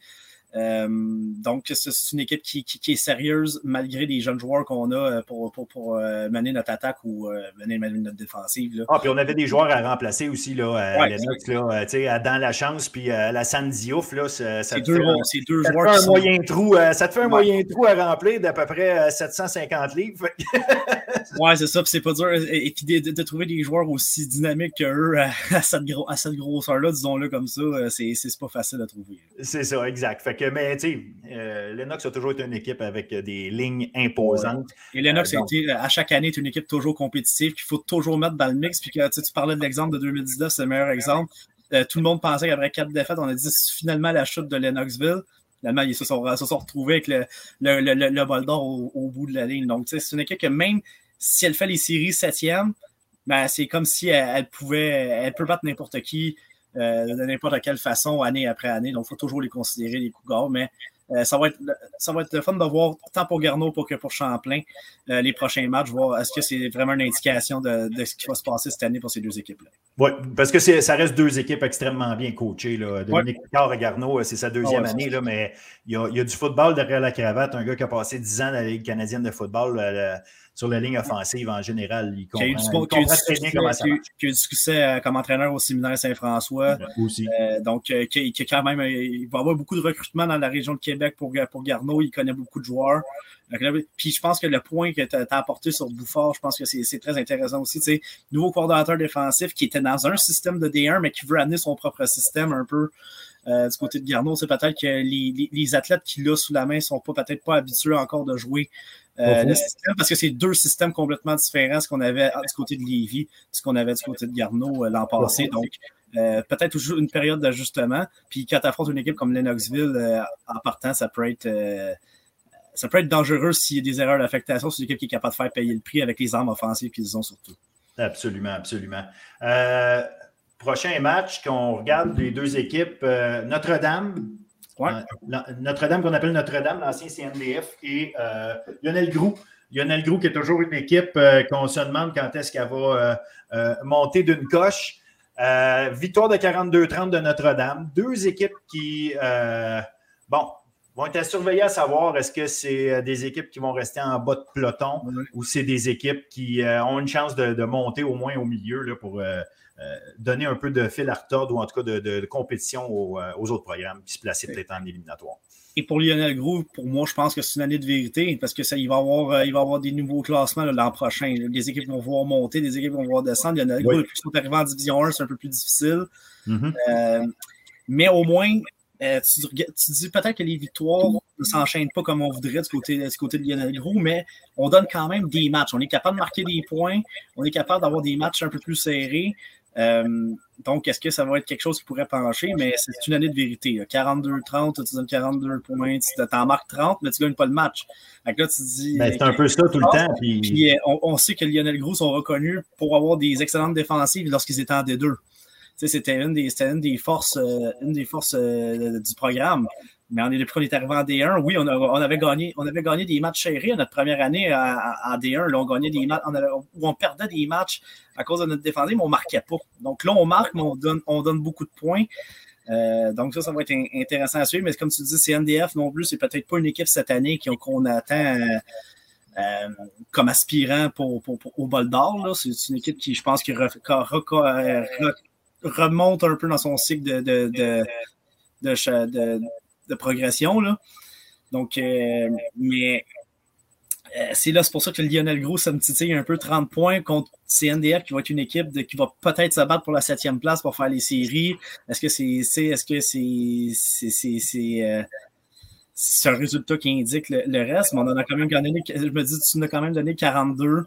Euh, c'est, oui, comme tu dis, c'est deux équipes à surveiller, mais surtout pour Lionel Gros, je pense que c'est, plus une année de vérité pour eux. CNDA va rester en division 1, ça, je suis convaincu de ça, là, avec le passeport qu'ils ont et tout. Mais Lionel Gros, c'est une année de vérité parce qu'il y a peut-être une équipe comme euh, Montmorency qui va vouloir monter en division 1 euh, l'an prochain. Euh, donc, c'est peut-être Lionel Gros qui est, qui, qui, est l'équipe peut-être là, sur, sur, la corde raide, là, qui est dans la zone rouge, là, comme on appelle souvent au soccer, là, quand, lorsque les, les relégations. Euh, donc, il va falloir, va falloir avoir plus que des, des, des beaux résultats, des, des, des, fameuses défaites honorables. Là. On va prendre des résultats pour Lionel cette année, ça c'est clair. Non, puis tu as raison. Euh, écoute, je pense qu'effectivement, ton point de parler d'un relégation, délégation, euh, un qui monte, un qui descend. Mon, Montmorency contre Lionel Gros, ça pourrait être un échange qui pourrait arriver. ça, garde, une équipe dans la, ça, ça, garde une équipe sur la rive nord contre une équipe sur la En plus, on, en, parlera tantôt de Montmorency, mais c'est une équipe qui est sur la pente ascendante au niveau de ses résultats puis au niveau de son organisation, tandis que Lionel Gros, effectivement, difficile à montrer quelque chose. L'année passée, a montré vraiment des belles choses au niveau de l'attaque aérienne, tu en parlais, mais ça reste que le cas CJ Valenti a quitté, il est rendu au niveau euh, universitaire. Ensuite, euh, euh, Boutin, qui était le meilleur receveur de passe, qui est rendu avec le Rouge et Or. Il reste euh, Liam McGonigal, puis il reste Félix Deslauriers qui sont encore là. Ils ont ajouté parmi leurs recrues Liam Lozon, qui va être intéressant à surveiller. Ceux qui ne connaissent pas Liam Lozon, un, bel athlète qui, s'il n'avait pas été blessé cet été, aurait possiblement fait Team Québec. Donc, euh, ça va être intéressant de le voir aller. Euh, un, jeune receveur, mais bon, euh, je ne dis pas que cette année, il va brûler la Ligue. C'est un, gars de première année, mais c'est un, un, beau prospect pour le futur.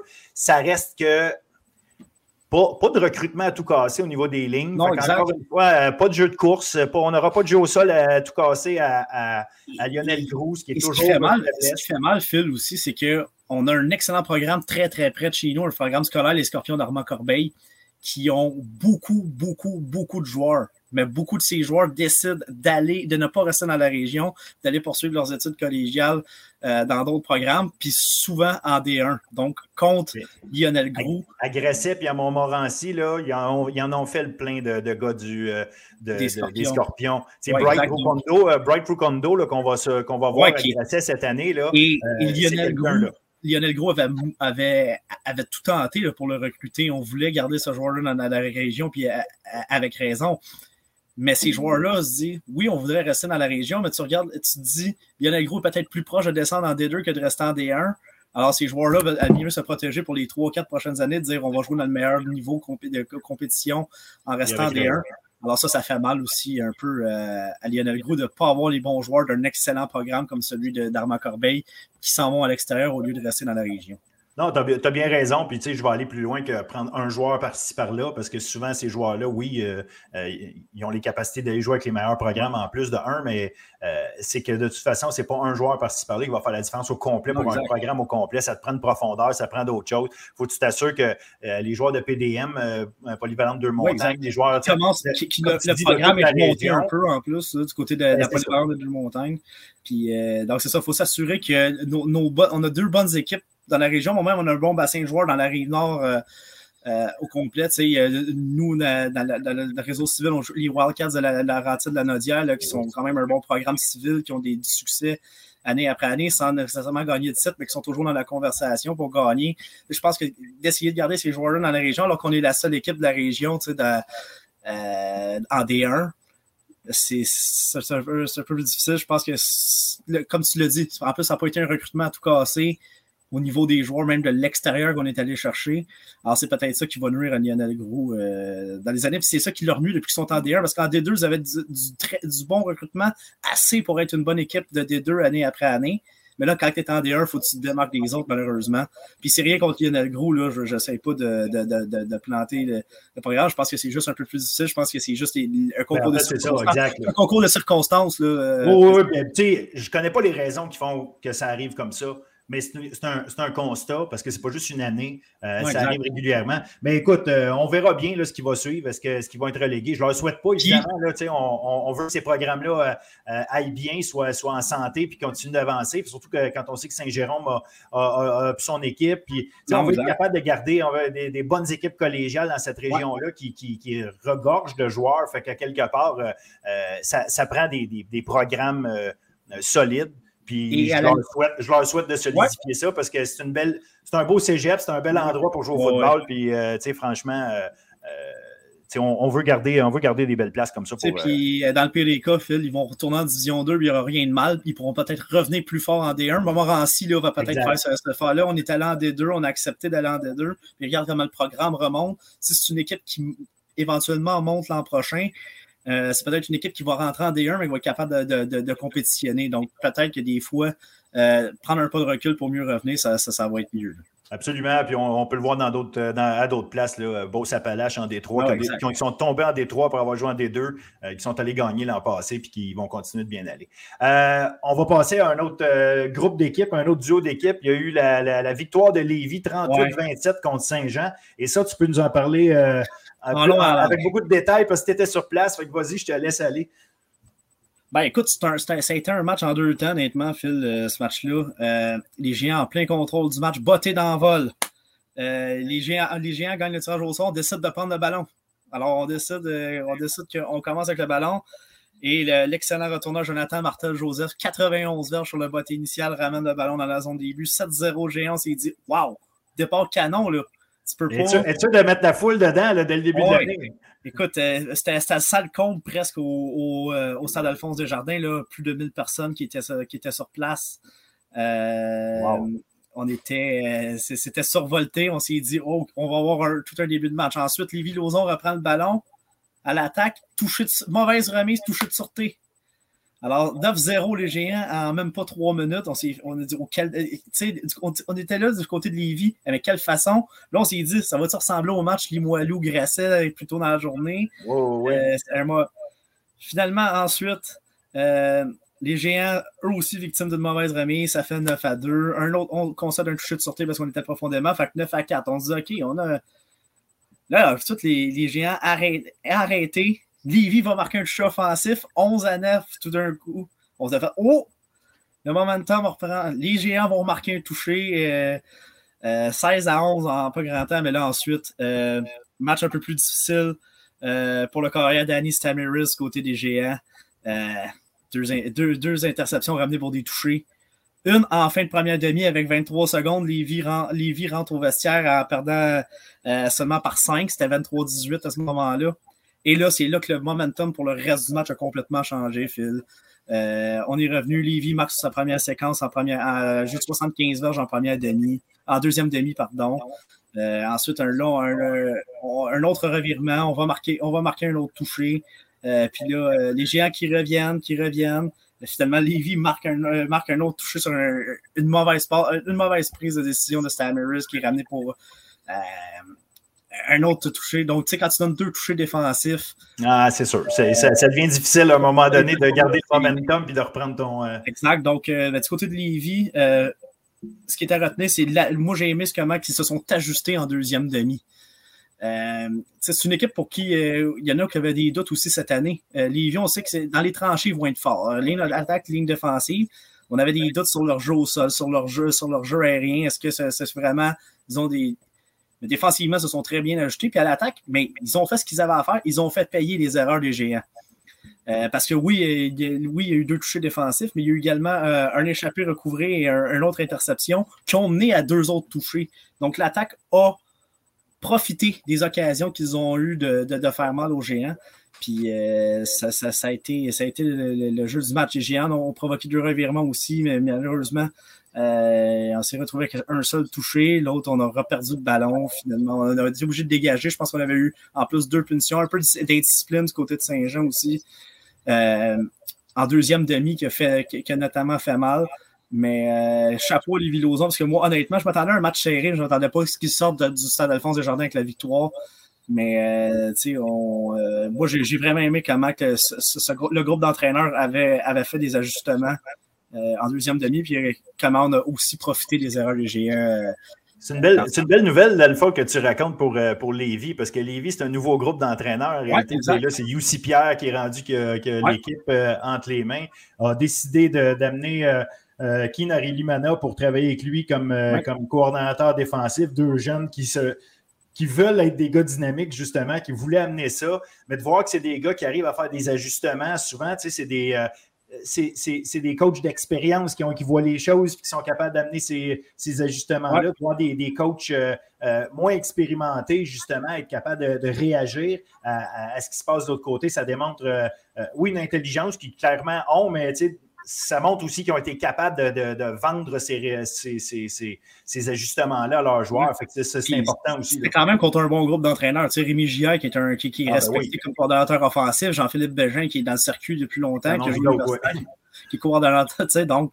euh, on, a été, on, été, euh, on était capable de faire ces ajustements. C'était intéressant. Puis tu sais, tu parlais de l'aspect dynamique, mais moi, je l'ai vu, je l'ai vu de, mes yeux. Sur le banc, là, ça faisait un beau jeu. Tout le monde, tout le monde était, content. Euh, tu voyais l'esprit des Je pense que ça, c'est une facette que UC Pierre a beaucoup a bien amené du côté de Lévis. qui est peut-être un peu différent de Bouffard. Bouffard, c'est un, autre entraîneur, puis il, est très respecté. Il a fait du très bon travail avec les Villosons. Là. Je pense que c'est juste une nouvelle dynamique euh, qu'on avait. Puis, euh, ils ont gagné le match. Là, et on a vu les joueurs sauter sur le terrain puis euh, avoir beaucoup de plaisir. Donc, c'est une équipe qui, je pense, qui s'est unie, mais surtout qui a cru du début à la fin, malgré un début de match complètement pitoyable. Tout le monde qui était au stade pourrait dire la même chose. Même les partisans de Lévis, j'en ai entendu un qui a dit Ouf, la soirée va être longue si c'est comme ça tout le match. Puis finalement, ils se sont sortis de là avec la victoire. Puis euh, mettons que ça fait du bien, par contre, après ça, de faire 2h45 d'autobus euh, avec une victoire, en sortant de là avec une victoire. C'est sûr.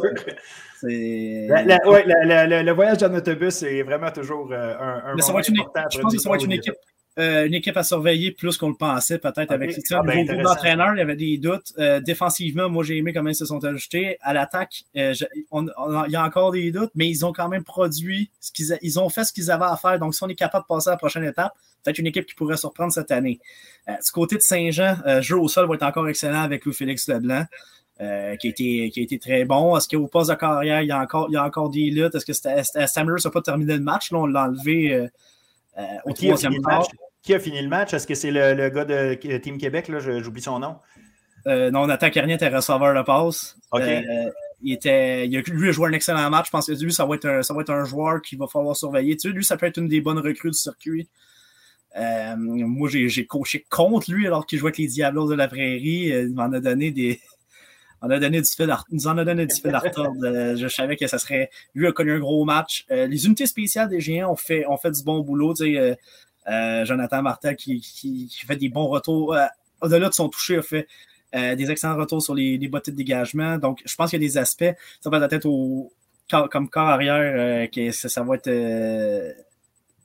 la difficulté, puis tu peux pas avoir juste Nathan Carnier. On avait, il y avait des blessés quand même du côté de, de Saint-Jean, mais peut-être la profondeur du côté de la ligne à l'attaque. On a eu beaucoup de joueurs qui sont partis. Euh, l'an prochain, prochain, ça va être des recrutements sur la ligne défensive parce qu'il va je pense que c'est quatre ou cinq joueurs que Jean-Philippe Bégin me disait qui, vont quitter euh, des géants, donc il va falloir se, refaire. Puis c'est les, deux, on sait que les tranchées, c'est là que c'est.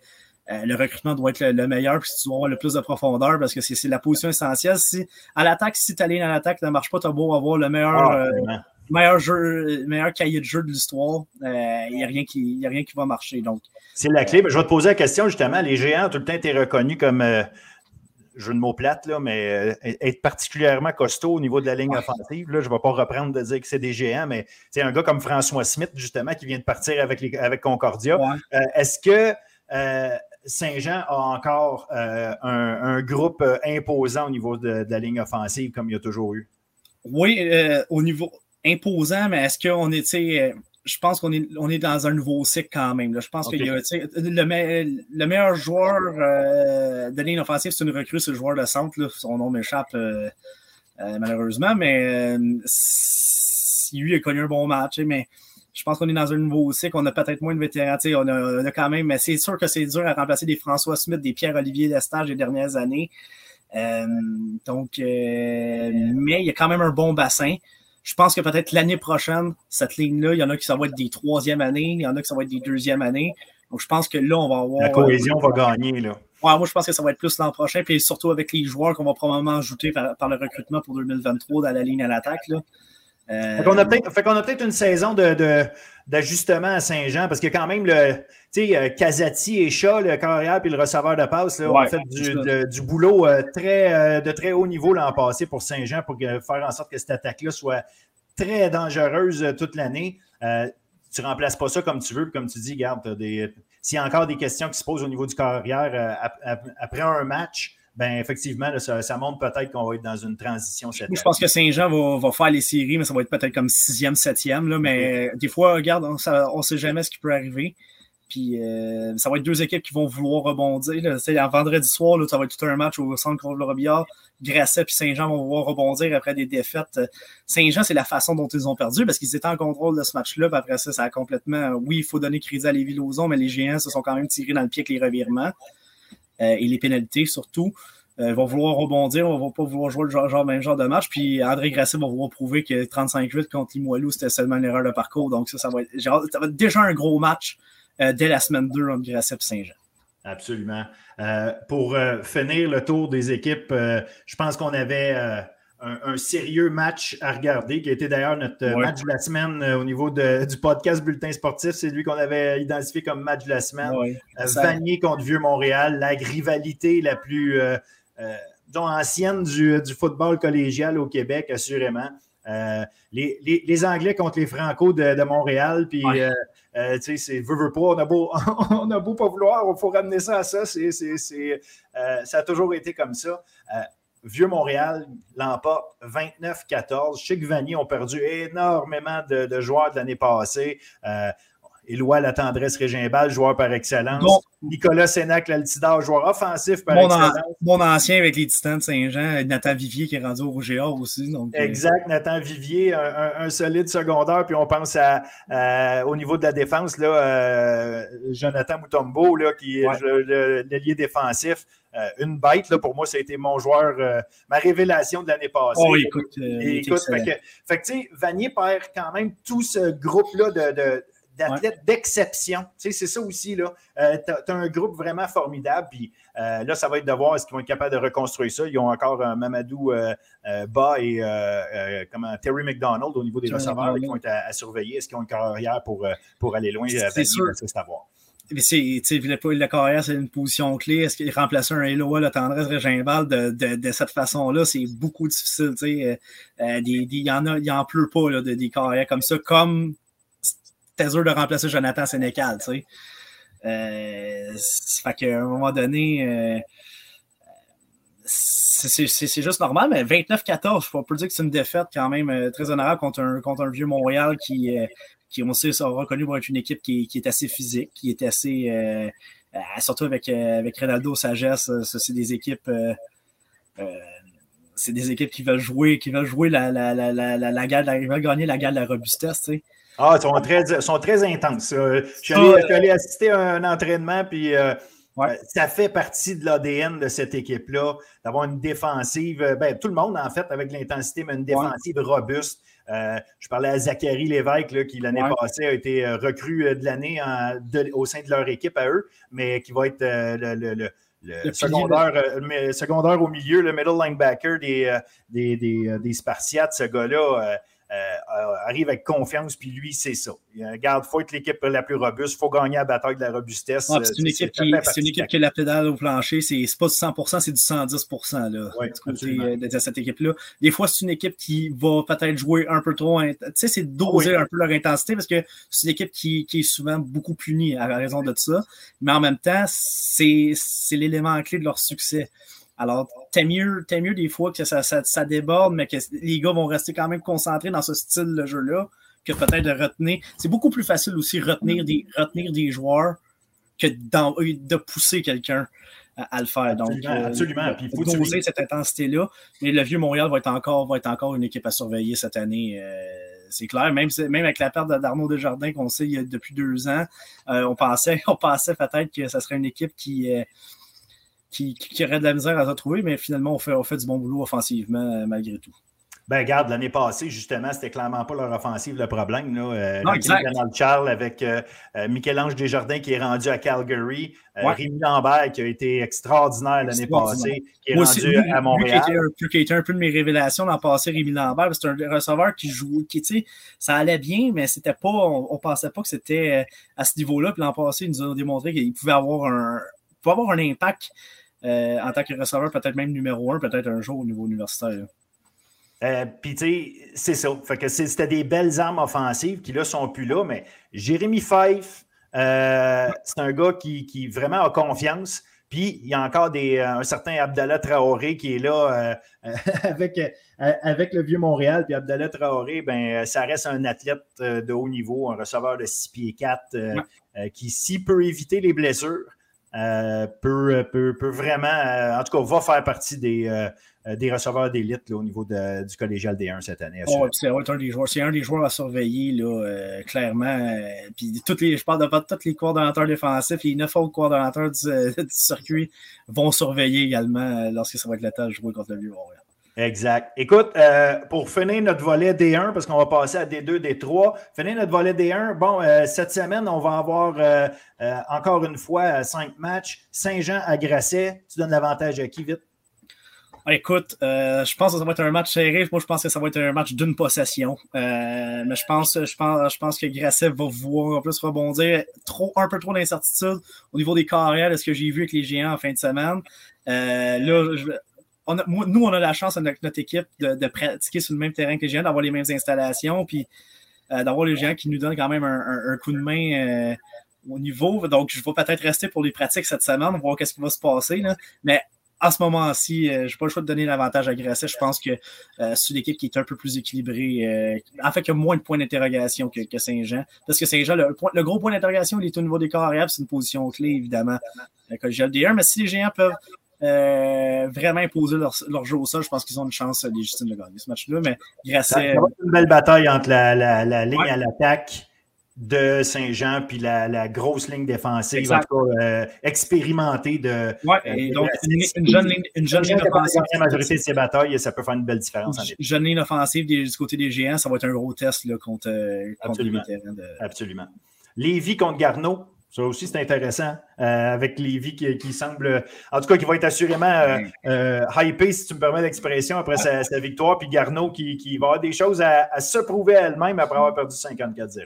Ah, c'est clair. Moi, je pense que Lévi arrive avec, un, avec la confiance, avec une, victoire. Peut-être que même, tu sais, la façon dont ils ont réagi, c'était presque une victoire inattendue pour eux. Là, de la façon, surtout, comme je le dis, que la façon dont le match a commencé. Là, on sait que faut pas débuter les, matchs de, cette façon-là parce qu'à un moment donné, ça, va finir par on ne pourra pas gagner à chaque fois euh, qu'on débute des matchs. Donc, moi, je pense que c'est une équipe qui va arriver prête, qui va, arriver euh, très, très bien préparée par coach Lutti Pierre. Puis du côté de Garneau, c'est euh, l'ancien coordonnateur, l'ancien entraîneur-chef qui va coordonner contre sa défense. Là, voir. Puis Garneau, comme tu dis, lui, il va vouloir avoir de la fierté avec, euh, avec Garneau qui a perdu 54-0, on a donné 54 points euh, contre son ancienne équipe. Donc, euh, de, ça va être approuvé. Mais écoute, avec ce que. Parce que j'ai pu les voir en, vrai, je favorise Lévis pour ce match-là. Ah, ça, va être, ça va être très intéressant, comme tu dis, de voir comment, comment la, troupe de Garneau va réagir, sachant qu'il y a un petit, un petit élément personnel dans tout ça. Et c'est deux, équipes, et deux équipes qui ont des choses à prouver, comme Garneau va pouvoir prouver, puis Davy va pouvoir prouver que c'est pas juste, c'est pas juste un fruit pie, que c'est une équipe qui est peut-être à prendre plus au sérieux qu'on le pensait. Ah, absolument. Puis ça reste que Garneau va être un défi défensif pareil. Là. Lévi n'aura pas tâche facile. Lionel Grou contre Vanier. en tout respect, même si euh, je suis obligé de donner un, net avantage à Vanier. Ah ouais, clairement. Euh, moi, j'ai hâte de voir. Tu as donné 42 points contre le CNDF. Euh, tu en, as marqué 30, mais je pense pas que tu vas en marquer 30. Je pense pas que tu vas en marquer 30 contre Vanier, qui même malgré les pertes défensivement sont encore quand même très solides. on a donné seulement 29 points au, Vieux-Montréal. C'est un match de deux possessions. C'est un match de 15 points qu'on a, a perdu. Euh, Lionel Gros, je pense que ça va être difficile, je pense, de, de, de, s'établir. Mais il va falloir, je pense qu'il va falloir saisir nos occasions du côté de Lionel Gros. Ce sera de pas, euh, de peut-être euh, bien contrôler, bien contrôler le temps en attaque, avoir des longues séquences, puis finir avec des touchés et non des, des bottées de trois points. tu ne pourras pas battre Vanier à, coup de trois points, ça c'est clair, parce qu'eux ont, malgré, même s'ils ont aussi des pertes en attaque, ils ont quand même, comme tu l'as mentionné tantôt, des éléments intéressants. Euh, donc, euh, moi aussi, je donne l'avantage à Vanier, j'ai pas le choix, mais on sait jamais. Hein? Surtout en D1, on n'est pas une surprise près. That's why they play the game. Euh, le match qui, à mon avis, est le match de l'année, de la, pas de l'année, excuse-moi, n'exagérons rien.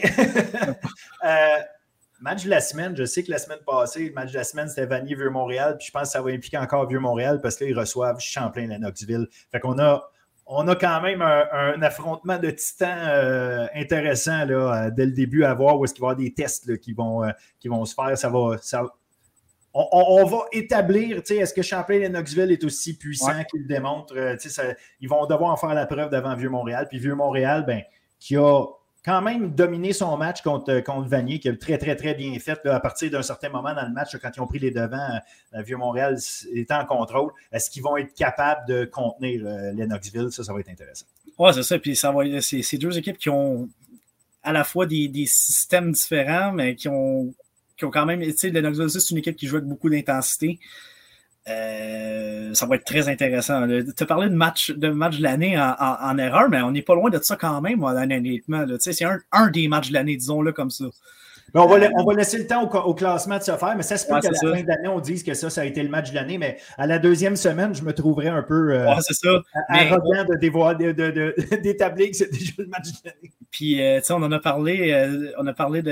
Les deux équipes ne se sont pas affrontées l'an passé. Donc, la dernière fois que les deux équipes se sont affrontées, justement, c'était la, grosse victoire du Vieux-Montréal contre Lennoxville. Exact, exact. Donc, Lennoxville s'en rappelle, c'est clair. Ben, en fait, euh, non. En fait, non, parce qu'en demi-finale, cette année-là, en demi-finale, euh, c'est euh, Lennox avait gagné contre, contre Montréal. Oui, c'est ça, c'est vrai, exact. c'est là qu'on avait dit la, revanche, la revanche a été, a, été de, a été au bon endroit. Ils avaient, gagné, ils avaient gagné le match finalement le plus important de l'année, qui était la demi-finale. c'est ça. Ouais, non, mais on va quand même se rappeler, ces deux équipes qui ont, qui ont quand même fait longtemps qu'on s'affronte en Division 1. Ben euh, moi, je me rappelle d'un fameux match où, j'étais marqueur au bol d'or à Saint-Jean euh, avec Mathieu Betts qui était au Vieux-Montréal, Lennoxville, un match qui avait fini en troisième prolongation. Euh, ces deux équipes-là, soit il y a une équipe qui peut l'échapper, comme qu'on avait vu évidemment Lennoxville le faire contre le Vieux-Montréal, ou ben, C'est le dernier championnat, en fait. C'est le dernier bol d'or du Vieux-Montréal. C'était ce fameux match-là, c'est en 2014. Oui, avec, avec Sheriff Nicolas comme entraîneur-chef à, à, ce moment-là c'était, euh, c'était tout un match, mais comme je l'ai dit, il y a des équipes qui peuvent l'échapper dans ces matchs-là. Ou les matchs, ça va être, euh, ça va être fou, puis on va euh, on peut avoir trop de prolongations comme, que, comme on a déjà vu au bol d'or. Donc ça va être intéressant. Knoxville, comme tu l'as dit, puis j'en parlais tantôt. Je me dis, c'est là qu'on va reconnaître la vraie identité des, des Cougars. S'ils gagnent par 30 points contre le Vieux-Montréal, il va falloir commencer à parler des Cougars comme une équipe qui va être dure à atteindre cette année en Division 1. Le vieux, le vieux à Montréal, en même temps, va pouvoir se prouver en disant Ah ouais, ça a été, vous avez gagné 54-0, nous, on va vous prouver qu'on est capable de gagner. Est-ce que Lennoxville, tu sais, si le match est serré tout le long, moi, c'est là, j'ai hâte de voir. Tu sais, quand tu gagnes 54-0, tu arrives, tu te dis, quand le défi est plus, est, plus gros, puis là, de, de, jouer un match serré, des fois, c'est pas une bonne chose parce que tu sais pas comment réagir, parce que la semaine d'avant, tu l'as tellement eu facile.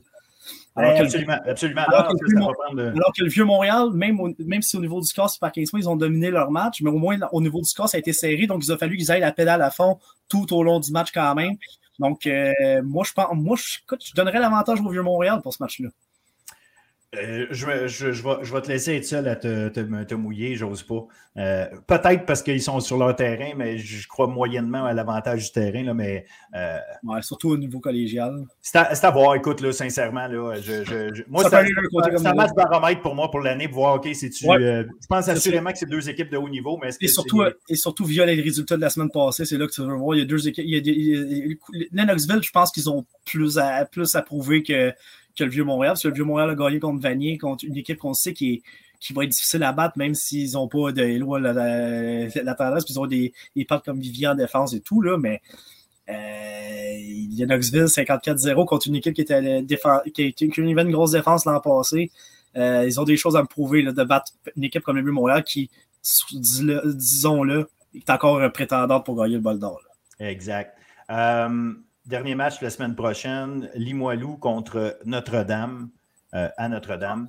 Donc, euh, tu vois ça comment de ce côté-là, un affrontement québécois?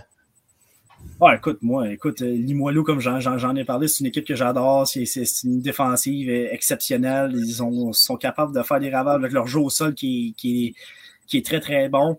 Notre-Dame a quand même, je trouve qu'ils ont donné, ils ont donné 30 points contre Lionel Grou, qui n'est pas une attaque à tout casser.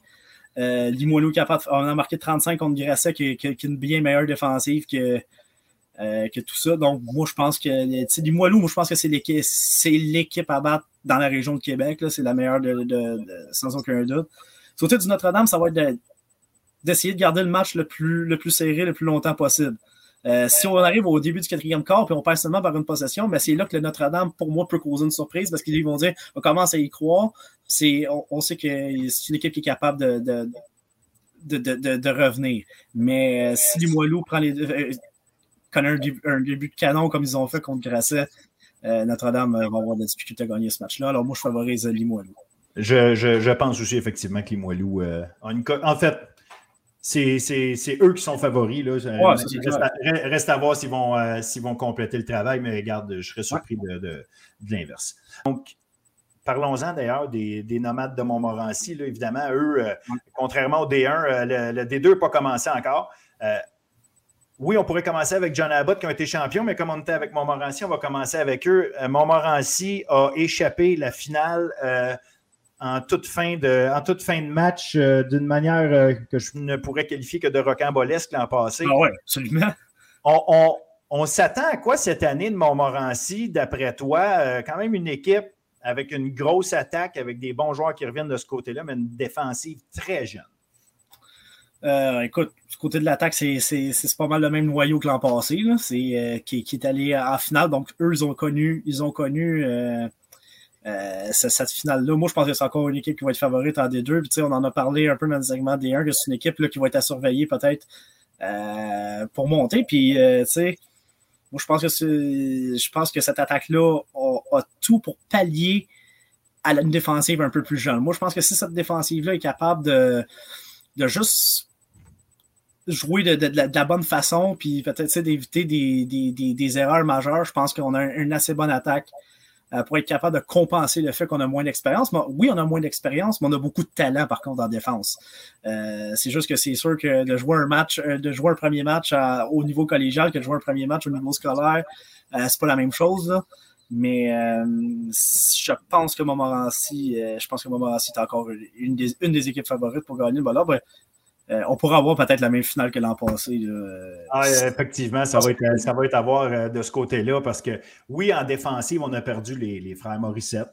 Thomas Dussault, Diego Arenas, euh, Louis-Philippe Gauthier, des gars qui sont tous partis jouer au niveau universitaire, puis certains ailleurs en dehors de la province mais euh, tu as un ou deux joueurs ici et là, euh, des Alexis l'Italien, Antoine Betté en défense, qui vont essayer de, s'assurer que les jeunes euh, nouveaux qui arrivent, qui sont talentueux et athlétiques pour les avoir vus, surveiller, surveiller certains joueurs. Là, Oreb Nucho-Gouin, qui est un gars de, qui n'a même pas 17 ans encore. non, c'est ça, exact. Puis qui était.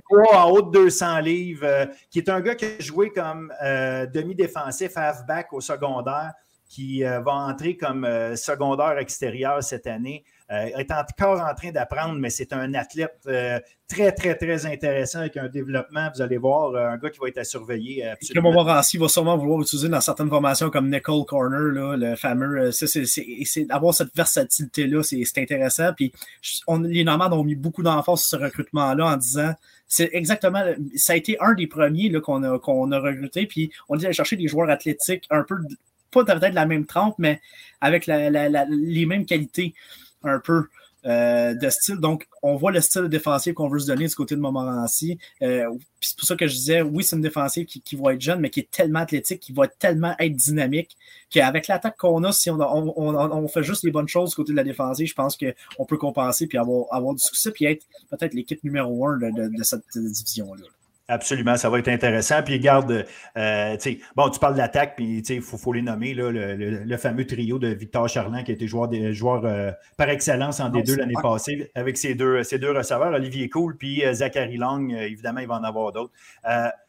je ne veux, je veux pas entrer dans les détails comme on a fait avec le D1, avec toutes les équipes des deux, parce qu'on va en parler pendant quatre heures de temps. Pas que ce n'est pas intéressant, mais le monde va peut-être nous lâcher. Ceci dit, je veux qu'on regarde qui sont les équipes euh, qui ont le plus de chances de, bien se positionner. À part Montmorency, euh, c'est qui les équipes à surveiller cette année?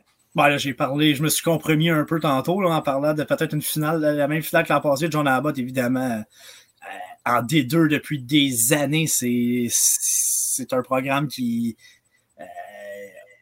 il y a tellement de bons recrutements là parce que c'est un des programmes qui, en D2, a une chance année après année de gagner le bol d'or.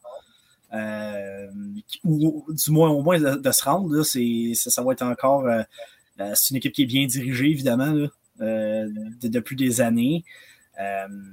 ça va être intéressant. C'est une équipe que moi, je pense, peut aller, aller jusqu'au bout. Ils ont encore une excellente attaque, ils ont une bonne défensive. ils n'ont pas vraiment de faiblesse. Ils n'ont peut-être pas des joueurs aussi dynamiques offensivement que qu'est-ce évidemment le, gros trio à Montmorency. Là. Mais ils ont des joueurs assez euh, assez bon pour. Euh, je pense que c'est un bon groupe. Je pense que tu mets les, deux joueurs que tu vas mettre sur le terrain en attaque, là, ils vont être capables de faire leur 1-12e puis d'avoir, d'avoir une chance de gagner des matchs. Au niveau offensif, ça va être peut-être une défensive. Du côté de Montmorency, on est capable de gagner avec des longs jeux, ça c'est clair, avec des jeux spectaculaires. Mais peut-être du côté de John Abbott, ça va être une, une offensive un peu plus structurée. Euh, il va y avoir beaucoup plus de variété. Peut-être, ça va être peut-être du 50-50 entre le jeu au sol et le jeu de passe. Puis euh, on va vouloir euh, on va vouloir contrôler le, cadran plus que peut-être ce que Montmorency va, va, vouloir faire cette année. Mais c'est une attaque qui va être quand même incapable d'être dangereuse ça va être euh, effectivement intéressant, surtout qu'on va être dans l'air après euh, Sean Valentine qui a été tellement dominant l'année passée. Euh, tu, vois, tu vois comment Valleyfield, une équipe qui est une organisation qui a tout le temps été au sommet du D2 depuis à peu près toujours, que l'an passé, on finit avec un 4-4.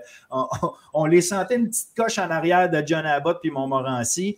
Est-ce que c'est une équipe qui est capable de se repositionner comme prétendant cette année, d'après toi? Ben, moi, moi, je pense que c'est une équipe, euh, oui, qui est capable de clairement se repositionner. Moi, je pense que l'an passé, ça a été peut-être. Peut-être on a frappé un mur parce qu'on on pensait que notre cycle était peut-être arrivé à maturité, mais on était peut-être un an trop en avance sur ce qu'on pensait. Là, je pense que cette année, on l'est. Puis euh, euh, ça, va être, ça va être évidemment très intéressant à, suivre comme, comme, euh, comme saison pour Valleyfield, qui est une équipe qui, dans quelques années, a des aspirations d'aller en D1. Là. Ils en ont déjà parlé, on était monté. En D2, là, on a des aspirations d'aller en D1, puis c'est une équipe qui, euh, euh, pour les avoir affrontés au niveau scolaire, ben, avoir dirigé contre eux, un bon bassin de joueurs quand même à Valleyfield avec B. Saint-François, l'école B. Saint-François qui produit de très, très bons joueurs. Euh, et eux, Valleyfield, au moins, la, bonne nouvelle, c'est qu'il y en a beaucoup qui restent dans la région, qui restent, euh, qui, qui décident de jouer avec leur équipe. Euh, c'est un peu comme Saint-Jean. B. Saint-François joue au cégep de Valleyfield. Donc, des connexions sont quand même intéressantes à ce niveau-là. Mais moi, je pense que c'est une équipe qui, qui, qui va rivaliser. Je pense pas, par contre, que c'est une équipe de bol d'or, mais c'est une équipe, c'est une équipe de, d'au moins, d'au moins troisième, quatrième, troisième place, au moins. Euh, je pense que ça, ça, peut faire du sens. Je pense qu'avec Edouard Montpetit, ils vont, ils vont compétitionner pour, pour ces, ces, rangs-là. Mais, je pense que tu as un bon nom avec Edouard Montpetit. Je trouve intéressant. Edouard Montpetit, euh, c'est une équipe. Euh, je ne prêcherai, pas pour ma paroisse. Là. ben, c'est correct, mais je vais le faire. dans le fond, Frédéric Haché est parti, mais sinon, tu sais, Benjamin Viau est encore là. Charles-Antoine Lemieux, je pense qu'il est encore là, le corps arrière. tu sais, il y a il y a des saprés belles armes. Il y a des euh, gars, même en défensive aussi, qui, sont de retour. Je pense qu'il y, a un beau noyau. Euh, il, y a, des nouveaux euh, joueurs, pas de joueurs, mais des nouveaux entraîneurs qui se sont, qui se sont greffés tranquillement pas vite au groupe d'entraîneurs là-bas, mené par Nicolas Melsba. Mais franchement, puis il y a Émile Barthélémy parmi les joueurs défensifs que je vais nommer. Émile Barthélémy, c'est un des joueurs les plus convoités pour l'an prochain, surveiller ouais, puis, Écoute, on peut, je on, va le dire, on peut le dire sans gêne, qu'il va probablement être dans la discussion, pas probablement, qui va être dans la discussion, à moins d'une blessure, là, dans la discussion pour être le joueur peut-être par excellence défensivement euh, en des deux. Là. Ah, exact. Fait qu'à cause, à cause des, des, des, joueurs qui sont là, j'ai aimé le dynamisme de cette équipe-là l'année passée. C'était une équipe qui était le fun à suivre. oui, euh, oui euh, bon, évidemment, Frédéric Haché euh, jouait pour beaucoup, mais Benjamin Vieux aussi, puis savoir qu'il était encore là. Mais défensivement aussi, c'était une équipe qui était le fun à suivre. ça, on créait des jeux, il se passait des affaires. Euh, c'est ça, Nicolas Melba, justement, je, le connais, là. Donc, euh, mais c'est un, un, entraîneur, justement, qui a amené le dynamisme, du dynamisme, qui est un peu de la nouvelle génération. C'est intéressant à ce niveau-là. Puis là, on voit qu'Edouard en Division 2 sont vraiment à leur place. C'est une équipe qui, est compétitive. Là. On est loin des années, euh, pauvre Marc Loranger qui est en Division 1, c'était difficile. Là. Mais là, on est vraiment... C'est pas parce que c'était pas un bon coach, Marc Loranger. Non, c'est ça, exact. C'est juste parce que je pense que c'est à cause de ça. ça. Ça prouvait juste que tu sais, Edouard a bonne affaire là. Puis on est très, depuis qu'on est en D2, on est très compétitif. Là. Euh, je me rappelle justement du match contre, euh, contre l'Outaouais en 2019 qui avait été palpitant jusqu'à la fin en, en séries éliminatoires. Euh, donc, euh, j'ai un, de mes anciens qui était à Edouard, qui a gradué maintenant au niveau, euh, au niveau universitaire, Kevin Dupuis, avec le, le, le, vert de, de l'Université Sherbrooke, joueur de ligne offensive. Donc, euh, quand même, on, avait quand même de la profondeur à cette, à, cette position-là qui, qui, qui, continue. Donc, moi, je pense qu'Edouard Montpetit, c'est une des, une des équipes qui peut venir brouiller les cartes de John Abbott ou Montmorency cette année. Je, ton avis, moi aussi. Même si on a perdu Frédéric Haché, on a encore des bons éléments. Puis Nicolas Melsbach a, misé sur le sur, une identité d'équipe. Puis je pense que les, joueurs ont tous acheté ça, puis c'est intéressant. Puis j'en ai, moi je pense, j'en ai, j'ai deux de mes anciens d'ailleurs que je que je, vais profiter de saluer, qui ont, euh, qui ont signé Edouard mon petit Gaël Charbonneau euh, comme porteur de ballon, puis euh, Louis Charles Côté comme joueur de ligne offensive. Donc c'est des profondeurs qu'on amène à des positions clés.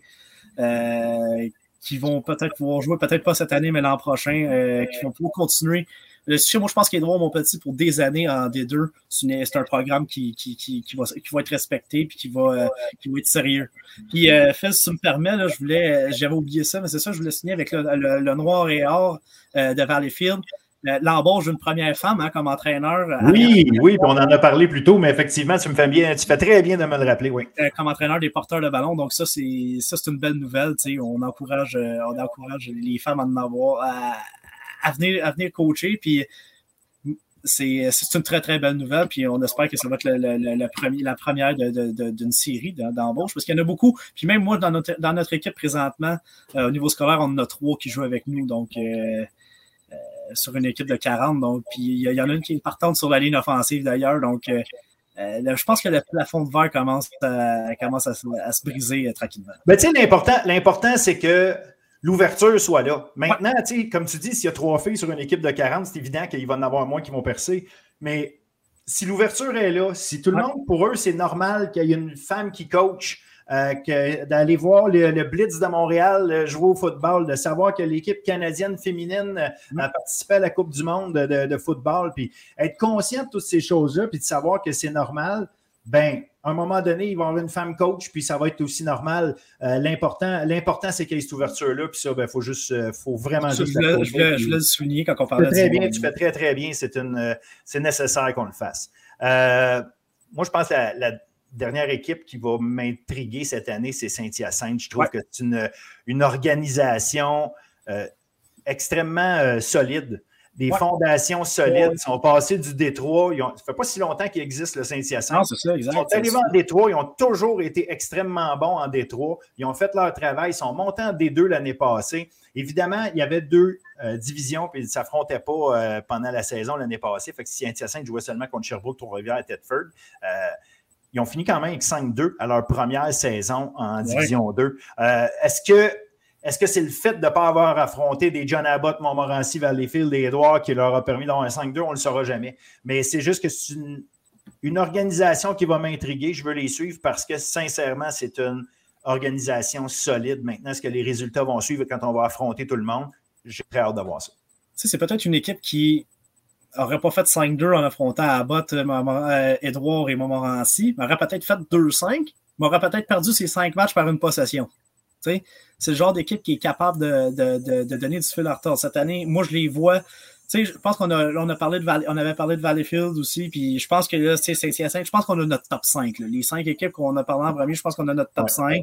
ça, c'est à vous de choisir l'ordre. Mais euh, je pense que c'est vraiment les cinq équipes qui peuvent avoir une chance légitime d'aller jusqu'au bout. Puis euh, Saint-Hyacinthe, ça va être de voir, euh, tu sais, euh, c'est une équipe qui est bien dirigée, comme tu l'as dit, qui ont des fondations solides, qui, recrutent très bien depuis des années aussi. Là, on a, il y a des joueurs, des, excellents joueurs qui auraient pu aller en D1, mais qui décident d'aller finalement à Saint-Hyacinthe. En D2 l'an passé, surtout, ils avaient un bon recrutement en raison de, ce qu'ils avaient prouvé en D3. Puis il y a beaucoup de joueurs de la rive sud aussi qui vont qui décident d'aller à Saint-Hyacinthe parce que oui, premièrement, il y a les études, mais ça reste que Saint-Hyacinthe, euh, ils ont probablement. Là, vu que c'est un programme de D2, c'est bien encore plus attrayant. Puis ça, ça, pour la proximité, évidemment, de, la, famille, des fois, euh, euh, ça peut être une alternative un peu peut-être au, géant de Saint-Jean ou au cégep, ou, au Lynx des droits mon petit. Donc, euh, ça va être vraiment une équipe à surveiller. Puis, euh, j'ai hâte de voir euh, ce qu'ils vont faire. mon ancien corps est rendu là. Euh, ce bataille à sa première année, Marc-Antoine Mallet pour le poste de numéro un. Je pense pas qu'il va l'avoir cette année, mais ils, ont ils vont avoir des armes offensives, des receveurs de poste que j'ai dirigés, mais contre qui j'ai dirigé aussi. Ils ont eu une très, très belle année de recrutement au niveau des receveurs de passe. Donc, ça va, être, ça va être un groupe qui va être surveillé. Il y a des recrues là-dedans qui pourraient peut-être euh, en surprendre plusieurs dans, dans, cette ligue-là. Il ne faudra pas les négliger. Euh, je pense que c'est une équipe qui, qui, est capable de, de, de, faire de belles choses cette année. Ah ben absolument, on va les suivre, puis je pense que ça va être intéressant, en effet. Comme tu dis, je pense qu'avec ça, on a notre, on a notre top 5. On va maintenant passer à la division 3. De retour avec William Julien, on fait le tour ensemble des équipes et du football collégial D1, D2, D3. On est rendu à la division 3. Euh, division 3 qui se divise en deux sous-divisions. Il y a la division nord-est et sud-ouest qui ne jouent jamais une contre l'autre, en fait, euh, parce qu'il y a une question aussi de, de de, de, voyagement. De voyagement, c'est exactement le mot que je cherchais, c'était géographique. Euh, effectivement, il y a des équipes très loin. C'est ce qui fait aussi qu'il y a des excellents joueurs dans des programmes comme des, euh, des Rimouski, des Beauce-Appalaches et euh, des gars qui finissent, qui passent un petit peu sous le radar parce qu'on les suit moins euh, au niveau collégial, malheureusement, mais qu'une fois rendus universitaires, s'imposent. Puis je pense qu'on a, on a assez souvent donné l'exemple d'Olivier Roy, qui, voilà, qui vient de la Pocatière.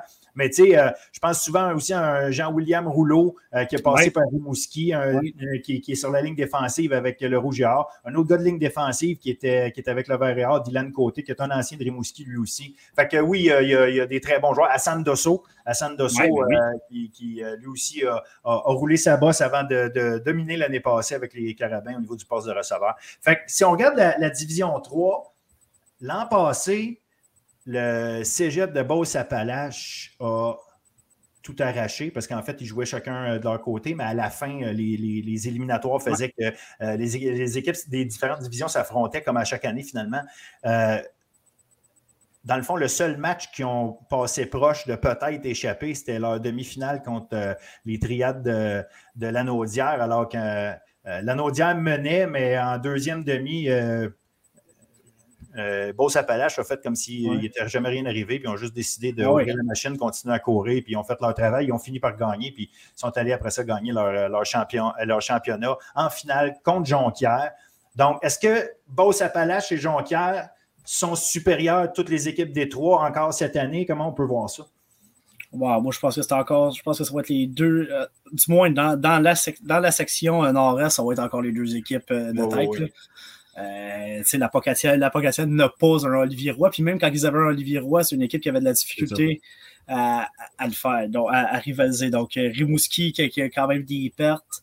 Euh, intéressantes, ça va être ça, ça, finit Rimouski a perdu 37-0 en fin de semaine contre Jonquière puis bon ça va jouer 49 à 3 contre la Pocatière donc sais quand on dit qu'il y a deux équipes dans cette division là c'est vrai je pense pas que je suis assez fort non plus pour venir donner venir euh, juste ébranler une de ces deux équipes-là. Donc, ça va juste de savoir qui va finir 1 et 2.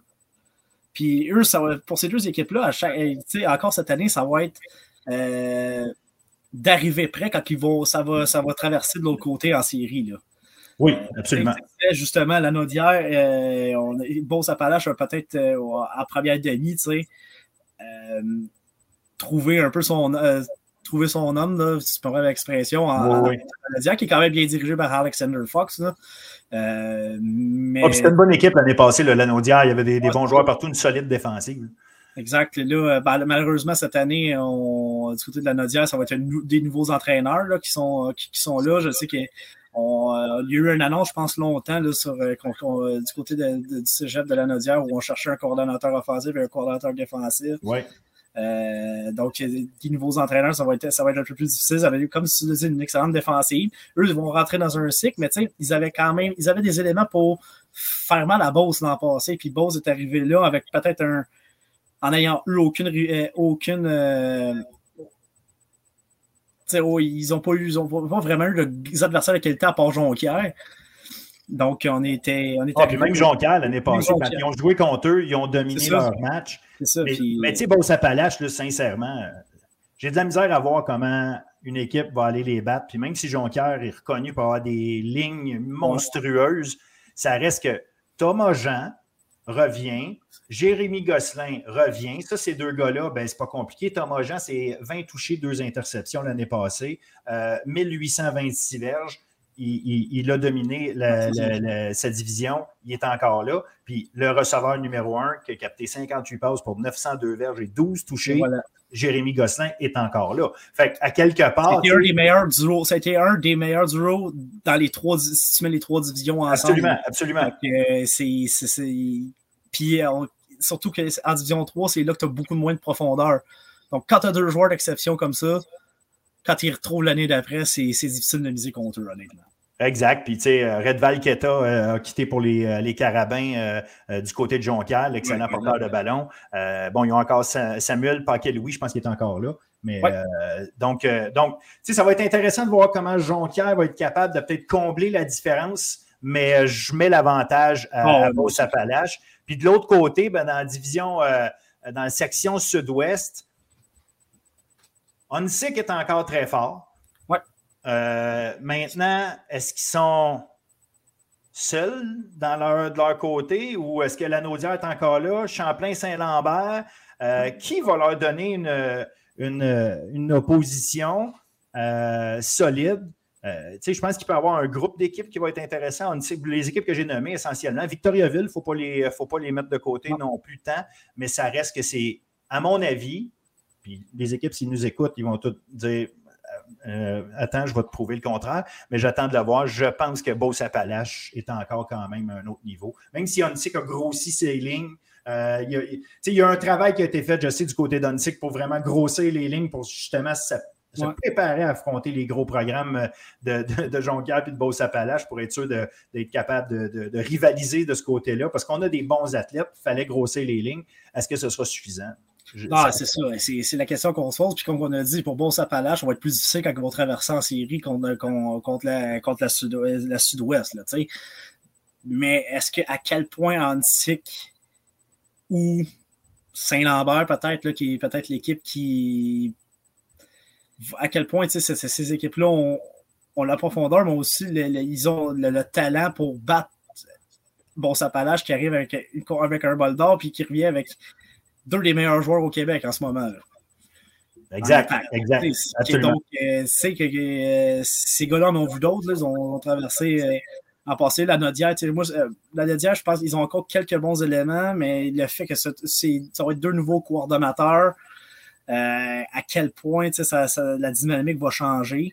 c'est sûr que. Ça, des fois, des, fois des nouveaux coordonnateurs fait que à la fin de l'année, ils n'auront peut-être pas une fiche parfaitement reluisante, mais s'il arrive à, grimper toute l'année. C'est la courbe de progression qu'on va voir. exactement, c'est ce que je me dis. À l'intérieur du système, mais j'attends C'est ça, mais moi, c'est plus ma crainte, c'est à quel point, tu sais, avec deux nouveaux coordinateurs, on va être, on va être capable de battre Boss, la Boss ou Jonquière. C'est plus là mon problème. Oui, il va y avoir une courbe de progression. ils vont peut-être faire les séries éliminatoires, mais ils ne seront pas capables d'aller à la prochaine étape en tout cas, pas cette année. Moi, je pense que c'est une autre grosse année pour Boss. Là. Je pense que vraiment, Jonquière, Antic, Boss, c'est peut-être les trois, les trois équipes qu'il faut surveiller en Détroit. Mais je pense que Boss est quand même, je ne veux pas dire dans une classe à part, mais proche de ça cette année encore. Euh, On est obligé de le voir comme ça. Là, euh, avec, avec la façon dont les choses se sont passées l'année dernière. Surtout quand tu as, encore Thomas Jean au poste de corps, tu ne peux, pas, peux pas dire. Euh, tu peux pas, il a lancé deux interceptions l'an passé. Il n'y a, rien qui est en train de nous prouver le contraire qu'il ne va, va pas lancer. il va en lancer plus que ça. Non, puis en plus, quand, quand les autres équipes pensent trop à se préparer pour jouer éventuellement contre toi, ça te donne un avantage ben aussi, dans le sens que toi, tu te concentres sur ce que tu as à faire, les autres essayent de te deviner. Euh, et, la gang de Marc Loranger n'aura pas besoin de temps de dire euh, euh, OK, on va se préparer contre telle équipe, il faut. oui, il y a une préparation contre chaque équipe, c'est évident, là, mais je pense qu'ils sont capables de se concentrer sur eux bien faire ce qu'ils veulent. Un gars, et c'est un gars, Phil, en plus, qui est capable de te battre avec ses jambes aussi.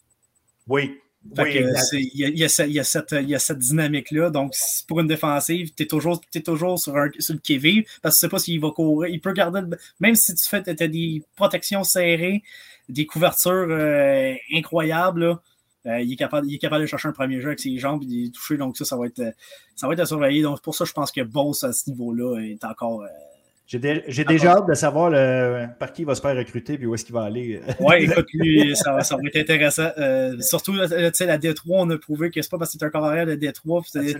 Olivier Roy, va, Olivier Roy va être l'exception, mais là, il y a beaucoup d'équipes qui vont s'intéresser à un gars comme Thomas Jean, c'est clair. Absolument, absolument. Écoute, euh, William, je veux juste euh, dire un très gros merci, un, gros, gros, gros boulot pour faire le tour des, euh, des équipes collégiales. C'était vraiment agréable. On aura peut-être l'occasion de se reparler pendant la saison, faire le tour de ce qui se passe un peu partout. Tu es, euh, quelqu'un qui est à suivre au niveau des réseaux sociaux. Si vous voulez, William, il parle souvent de, ce qui se passe un peu partout au niveau du foot, étant coach toi-même en plus. Donc, je vous invite, à suivre William, puis une fois de temps en temps, on s'arrangera pour se reparler. je pense que. Absolument. Puis on va, aller suivre, on va, aller suivre, d'autres sports collégiales aussi, évidemment. Tu sais, moi, avec les, géants, puis les Edouard, c'est pas une proximité. Donc, euh, il va y avoir du bon volleyball, le basket va recommencer. À Saint-Jean, on a une bonne équipe encore, donc euh, au niveau féminin surtout, donc euh, ça va être très intéressant. Oui, on, on en a parlé hors d'onde, mais Rosalie Mercil au basket féminin va, être, va être toute une, personne à suivre et pour et croyez-moi, on, va en parler en masse au podcast puis dans, les, dans mes textes sur, sur bulletinsportif.ca. C'est sûr qu'elle va avoir une bonne couverture. Tu parlais de volleyball, il y a c'est mon, mon, sport fétiche. Fait que oui, aussi, je vais faire le tour. Puis regarde, on, aura l'occasion de se parler d'autres sports que de foot, en effet. N'importe quand. Merci. Salut, William. Salut.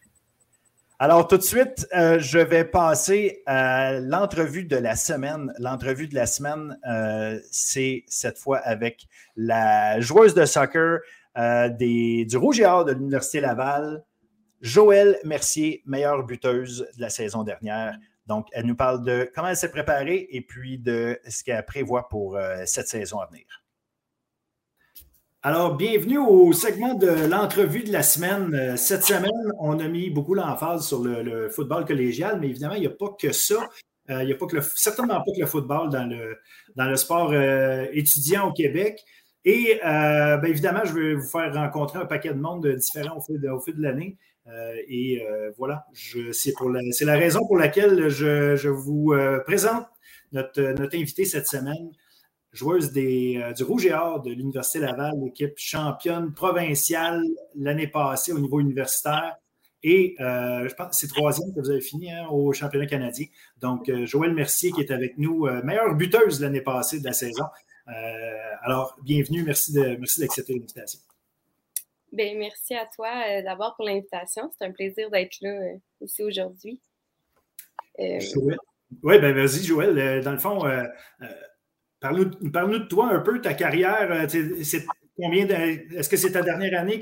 combien d'années il te reste à jouer avec le, Rouge et Or? Ton, ton parcours, t'es passé, es passé par par quelle équipe là, avant de te rendre, te rendre jusqu'au Rouge et Or? Puis est-ce que tu as toujours été une marqueuse de but aussi prolifique dans ta carrière? Euh, en effet, ben là, j'entends ma dernière euh, et cinquième saison avec euh, le Rouge et Or cet automne. Fait que j'ai bien hâte que ça commence. On, débute la semaine prochaine. puis avant de rentrer au Or, en fait, j'ai joué pour les Dynamiques du Cégep de Sainte-Foy pendant trois saisons. Puis par la suite, j'ai directement rentré à l'Université Laval pour le Rouge et Or, où j'ai fait mes cinq saisons de soccer pendant mes études. Puis, euh, ben, c'est sûr, je suis, une, attaquante, donc je, ça m'arrive de marquer des buts. Mais la saison dernière, elle a été particulièrement euh, bonne pour moi. Ça a bien été. Euh, tout, tout, s'alignait pour une bonne saison, donc c'était ma meilleure jusqu'à présent. c'était une très bonne saison pour toi, oui. c'était une bonne saison collectivement aussi parce que euh, c'était spécial. L'année passée, les, Carabins avaient une saison parfaite.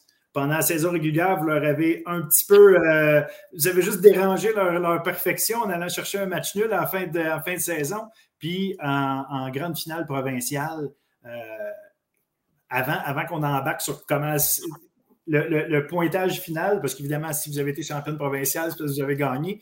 Mais Comment ça s'est passé? Comment vous, vous, abordiez les, matchs contre, contre les Carabins? Est-ce qu'il y avait un aura avec cette équipe-là parce que, parce que justement, elle ne perdait pas? Ou euh, comment vous, voyez ça? Est-ce que vous, vous, sentiez que vous étiez au même niveau et que la victoire euh, finirait par arriver? Euh, ben, c'est sûr que notre saison l'année dernière, collectivement, a été très bien aussi. On a eu des matchs plus difficiles, des meilleurs matchs, mais on est, on est vraiment une équipe soudée. On a que du plaisir ensemble, on travaille fort, on s'apprécie toutes. Donc, je pense que ça, ça fait en sorte qu'on s'est rendu où ce est, on s'est rendu. Puis, c'est sûr que contre les Carabins particulièrement, c'est toujours une grande rivalité. Ça fait plusieurs années que les deux équipes ont fini quand même euh, au top du classement. Donc, c'est sûr que c'est tout le temps des gros matchs serrés, beaucoup d'émotions.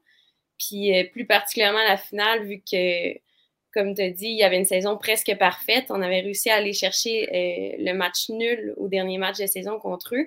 C'est sûr qu'on voulait tout donner, on était prête à aller chercher, puis on n'avait pas, on n'avait pas le sentiment qu'on était inférieur à elle ou quoi que ce soit en fonction de nos résultats. C'est sûr qu'il était mieux classé parce qu'il avait gagné puis il n'y avait aucune défaite dans la saison, mais on mettait ça derrière nous, puis nous, c'était un match, c'est un match, tu sais, ça se joue sur 90 minutes ou 120 euh, dans ce cas-là avec les prolongations, mais dans aucun cas, on allait abandonner ou mettre ça devant nous.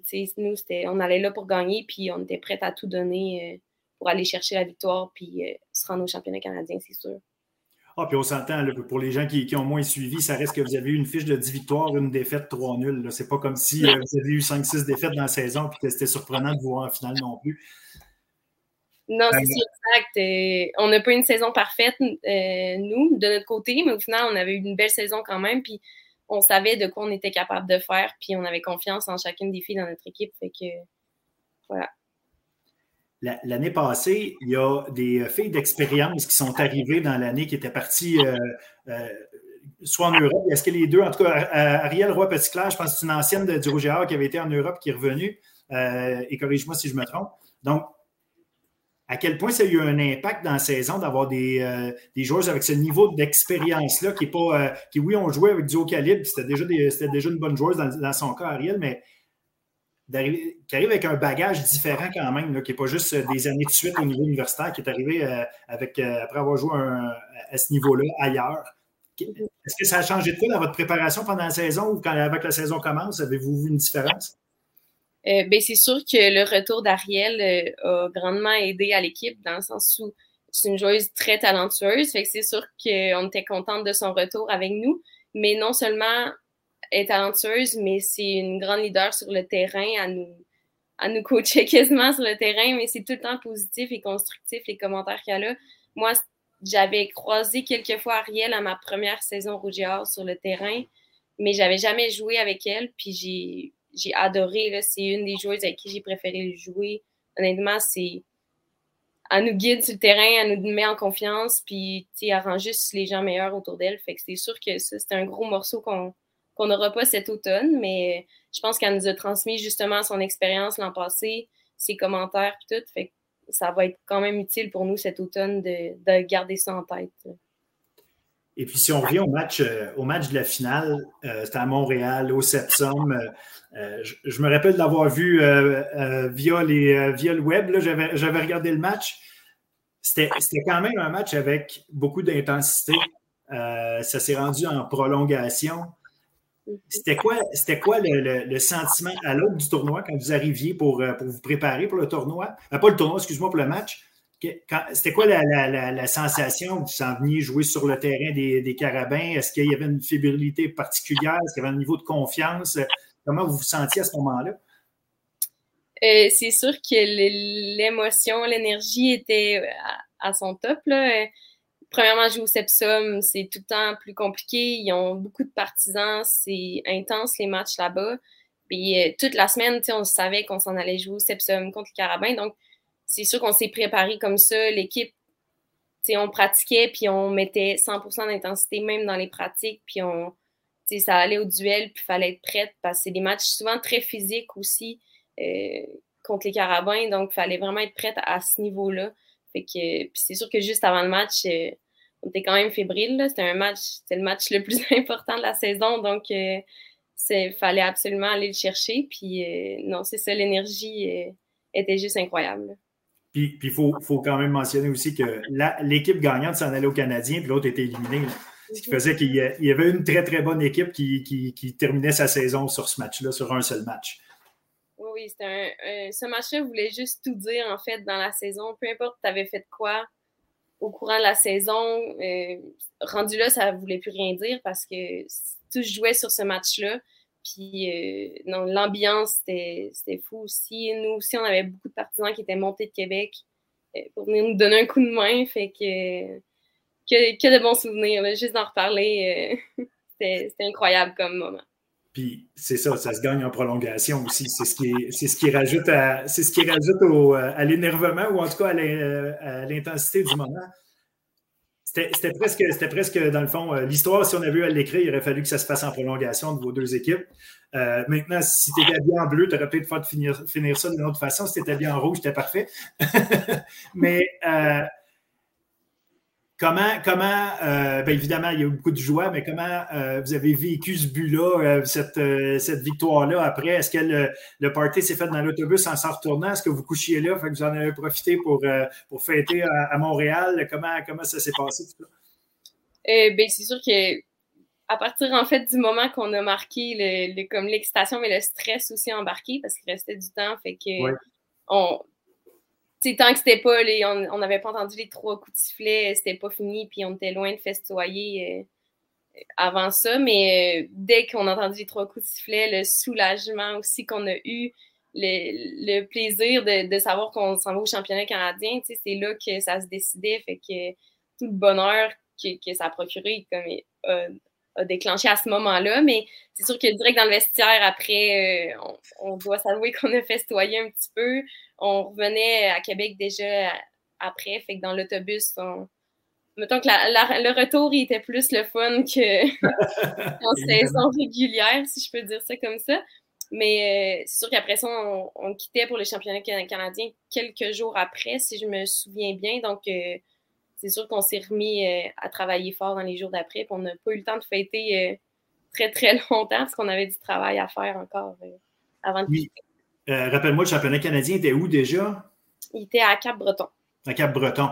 Et, raconte-moi un peu là-bas, euh, est-ce que vous aviez un feeling du niveau des autres équipes? Euh, quel, quel genre de, compétition vous alliez avoir là-bas où vous preniez match après match? Puis c'était. Est-ce qu'il y avait moyen de se préparer comme il faut d'avance? Est-ce que vos entraîneurs avaient une bonne idée de, ce que vous alliez affronter? Bien, c'est sûr qu'il y a certaines équipes qui se retrouvent euh, souvent au championnat canadien quand même. Fait que dans les dernières années, on en a croisé quelques-unes. Mais encore là, universitaire, ça peut changer vite une équipe en, un an. Donc, c'est dur à dire. On ne peut pas se fier nécessairement aux saisons d'avant. Je sais que nos entraîneurs ont écouté beaucoup euh, de matchs de, des équipes contre qui on allait jouer, des matchs de saison qui ont, réussi à trouver, qui ont pu analyser un petit peu. Mais tu sais, on prenait ça euh, match par match, équipe par équipe, puis on, s'entraînait juste euh, pour le premier match, puis après ça, on y allait un match à la fois, c'est sûr. Puis vous autres, comme joueuses, est-ce que vous en, en regardez des matchs d'équipes adverses? À quel point vous faites du vidéo dans votre préparation? Mais c'est plus une préparation qui est euh, interne à l'équipe, puis qui a des stratégies peut-être déployées ou en tout cas réfléchies par vos, vos entraîneurs, mais vous autres, individuellement, ou en groupe, est-ce que vous regardez des matchs ou des séquences de matchs pour mieux vous préparer à, vos adversaires? Euh, en saison régulière, on regarde souvent plus quelques séquences de matchs sur euh, peut-être le côté plus tactique que les équipes jouent, mais sinon, euh, c'est vraiment plus un travail que les entraîneurs font. Mais rendu au championnat canadien, des fois, les soirs en équipe, on se, on se rejoignait tous dans une chambre d'hôtel, puis on écoutait euh, mettons, des matchs de l'équipe qu'on allait jouer le lendemain, des, des matchs en live qui se jouaient déjà, fait qu'on savait qu'on jouait contre une des deux équipes, euh, mettons, le lendemain, par exemple. Fait que là, on, l'écoutait, mais sinon, euh, individuellement, si les filles veulent en faire aussi, nos coachs nous donnent accès aux, liens qu'eux, ils ont, mais c'est à notre discrétion d'en faire. Ça ne fait pas nécessairement partie de votre, votre préparation individuelle. Ben, en fait, comme tu dis, pour chacune, s'il y en a s'il y en a qui aiment ça le faire, tant mieux, mais c'est pas, c'est pas, euh, ça ne fait pas nécessairement partie de vos, vos, euh, vos manières de vous préparer.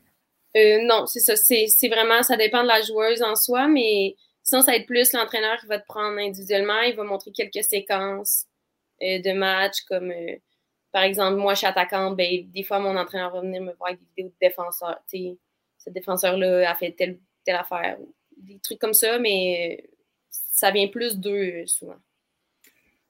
Et toi, comme tel, es-tu quelqu'un qui, qui, joue, euh, qui, veut, savoir ça? Est-ce que tu es quelqu'un qui aime mieux y aller au feeling en tant qu'attaquante? Des fois, tu, veux, euh, tu veux y aller en fonction de comment tu vas recevoir ta balle, comment, tu vas, euh, comment le jeu va se déployer. Est-ce que tu es quelqu'un qui, est plus. tu joues de manière plus instinctive ou tu es, vraiment. tu as, une idée en tête souvent de ce que tu veux faire? Je dirais que je suis plus une joueuse d'instinct. J'aime ça m'adapter en fonction de la joueuse qui est là parce que, tu sais, des fois, les vidéos, ça ça montre pas toujours la, comment un match se vit, on le voit pas toujours en, analyse vidéo. C'est sûr que tactiquement, c'est le fun de savoir d'avance si euh, dans quel système que l'équipe joue ou vice-versa, s'il joue à trois défenseurs, à quatre défenseurs. Ça, ça peut aider déjà à se préparer. Mais sur une joueuse en particulier, je, suis plus une joueuse d'instinct, de, feeling, puis comment le match va se dérouler. Puis, euh, une fois rendu au championnat canadien, euh, raconte-moi un peu comment ça s'est déroulé pour vous autres. Euh, ça reste du très haut niveau, c'est les meilleures équipes de, des différentes provinces, des différentes conférences vous autres, vous êtes arrivés là, championne, championne du Québec sur un high à quelque part. Là, veux, veux pas, tu viens de gagner. Euh, et quelques jours après, comme tu dis, tu t'en vas au Cap-Breton. Vous allez en gang comme ça. Est-ce que vous aviez une, approche particulière? C'était juste la poursuite de la saison ou vous êtes assis ensemble, vous avez dit OK, là, il se passe quelque chose, puis il faut. faut, faut... Est-ce qu'il y, a eu une approche particulière avec le championnat canadien? Euh, ben, c'est sûr qu'il y a tout le temps une approche particulière parce que c'est gros, on veut bien faire, on veut pas arriver là puis juste se faire éliminer en partant. Mais au final, on se dit que ça reste des matchs de soccer. même si on connaît moins les équipes, on connaît pas les joueuses nécessairement de l'autre côté, ça reste qu'on joue au soccer depuis qu'on est enfant pour la plupart. Ça reste un match comme les autres, même s'il y a juste une plus grande euh, importance, si je peux dire. Mais c'est sûr qu'on est arrivé là avec euh, espoir de bien faire les choses. On avait un bon feeling aussi de, de se rendre loin dans le championnat. C'était notre objectif. on est aussi arrivé avec plusieurs blessés quand même, des filles déjà avec euh, qui traînaient certains bobos qui ont dû jouer quand même beaucoup de minutes de jeu. Fait qu'on n'a pas eu aucun match facile. Il a fallu vraiment euh, tout donner jusqu'à la dernière seconde. Euh, même qu'on a gagné la médaille de bronze en, tir de barrage. Fait que ça n'a jamais été simple. C'était pas simple. À la fin, vous sortez de là avec euh, une belle médaille de bronze. Il faut être satisfait. mais justement, l'étiez-vous euh, satisfaite ou aviez-vous l'impression Ah, on n'était pas loin, il y avait. Tu sais, euh, parce que des fois, tu t'en vas là, puis tu as le feeling, OK, on a l'équipe cette année, le championnat canadien, c'était à nous autres, puis si on. Si on se rend pas en finale ou si on ne gagne pas, on a l'impression d'un inachevé ou, ou si une troisième place, vous étiez satisfait, de, vous aviez tout donné, puis c'est un résultat dont vous êtes sorti fier. Ben, c'est sûr qu'à la base, on visait la médaille d'or. Je peux pas dire que c'était notre objectif d'aller chercher la médaille de bronze. La finale, c'était ce qu'on souhaitait. surtout qu'on l'a échappé de peu. Euh, notre deuxième match, euh, on menait 2-1 à quelques minutes de la fin. Puis finalement, on s'est rendu en prolongation, on a perdu. Fait que là, c'est sûr qu'on était déçus, vraiment. Ce match-là nous a fait mal parce qu'on l'avait au bout des doigts, si je peux dire. Puis euh, il s'agit d'une ou deux erreurs, puis finalement, on s'est pas rendu ce qu'on voulait.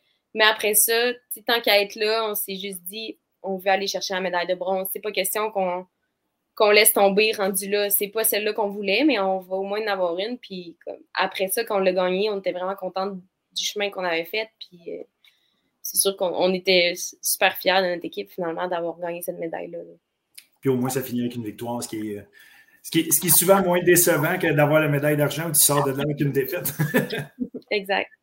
Euh, après ça, bon, évidemment, euh, ben, en fait, je vais te demander pendant à quel point, parce que tu ne prévois pas nécessairement le championnat canadien, il y a eu des histoires de, COVID qui ont déplacé des, euh, qui ont déplacé des, événements. Je ne me rappelle pas si le soccer avait été déplacé par rapport à ce qui était prévu au départ, mais je sais qu'il y a plusieurs championnats canadiens l'année passée qui, avaient bougé quel impact ça a sur les études, sur, euh, sur euh, l'organisation du temps pour, euh, pour l'école? Est-ce que, est que vous autres, vos profs sont tout le temps arrangés? C'est facile de réorganiser son, son horaire? ben c'est sûr que, tu vu qu'on sait un peu dernière minute, la saison passée, on savait, tu on gagnait la finale, puis quelques jours après, on quittait. Fait que notre entraîneur nous avait déjà demandé de prévoir d'avance, s'arranger avec nos professeurs et tout pour être sûr euh, de ne pas avoir de conflit de dernière minute, puis de ne pas leur dire ça justement trois jours euh, d'avance. Fait que dans tous les cas, qu'on gagnait ou qu'on gagnait pas, nous, on avait déjà visé, mettons, euh, nos professeurs pour déplacer des examens si on en avait ou des travaux à remettre.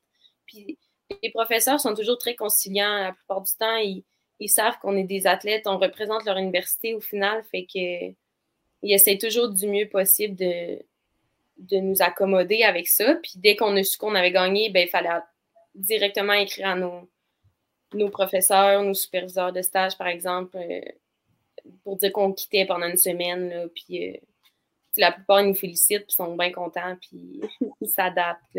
Mais nous, puis par rapport à la COVID, on a été chanceuse parce que l'automne, ça allait bien quand même. Il n'y avait pas trop de cas, puis ça a comme basculé. On revenait du championnat canadien, puis après ça, ça allait comme rebasculer, fait qu'on s'en est bien. C'est vrai, c'est vrai que dans le fond, à cause vous étiez l'automne, c'est effectivement les, les, les, championnats qui étaient l'hiver qui ont été impactés, à ouais, raison. Mais euh, ben c'est ça, je veux continuer là-dessus un peu parce que souvent, c'est une question qu'on ne pose pas, puis il n'y a pas tout le monde qui le sait. Euh, à quel point les professeurs, tu dis, bon, la plupart euh, vont vous féliciter et tout, mais est-ce que ça fait partie déjà de, de l'organisation? Les professeurs savent déjà que vous êtes, avant que vous soyez, au moment où vous inscrivez puis que vos cours arrivent, est-ce que, par exemple, il y, a, une étoile à côté de votre nom, euh, joueuse du Rouge et euh, peut, peut quitter si, pourrait rater des, des, des, des, cours ou des, examens. Est-ce qu'il est y a un statut, et je ne dis pas dans le sens de privilège, mais dans le sens de ça fait partie de la game, puis pour un, étudiant athlète ou une étudiante athlète comme toi, de, de euh, participer au sport, puis justement dans l'équipe de soccer du Rouge et Or? Mm-hmm. Dans ton programme, les profs le savent, puis c'est connu, puis ça fait partie de la game. Les gens dans l'université le savent, puis ça marche toujours bien. Euh, de base, non, ils ne savent pas. C'est de notre responsabilité de, les aviser dès le début de la session. Dans le fond, euh, on a une responsable qui s'occupe, qui nous aide avec nos études et tout. Puis dès le début de la session, elle nous dit d'aviser nos professeurs, comme qu'on est étudiante athlète. Fait que c'est possible dans la saison que euh, peut-être qu'on manque euh, un cours à un moment donné parce qu'on a un championnat, parce qu'on a des matchs, des pratiques. Fait que dès qu'ils sont avisés d'avance, ils savent qu'ils doivent un peu. Euh, c'est pas une obligation de nous accommoder. Là. Ils, peuvent, ils pourraient nous dire non, mais c'est quand même véhiculé comme quoi c'est important. On est des étudiants athlètes, donc ils doivent nous aider là-dedans. Puis c'est sûr que tant qu'ils savent d'avance, je pense que c'est ça l'important. Mais moi, j'ai eu des bons professeurs qui m'ont aidé, ils m'ont laissé plus de temps euh, parce qu'ils savent qu'en championnat, c'est intense. Il y en a qui prenaient de mes nouvelles quasiment quand je revenais de championnat pour savoir si on avait gagné. Ou, fait en général, quand on, on, est à nos affaires puis qu'on avertit d'avance qu'on est un étudiant athlète, ça se peut qu'on rate certaines activités, ben, euh, sont d'accord avec ça, puis ils font du mieux qu'ils peuvent pour nous accommoder, c'est sûr.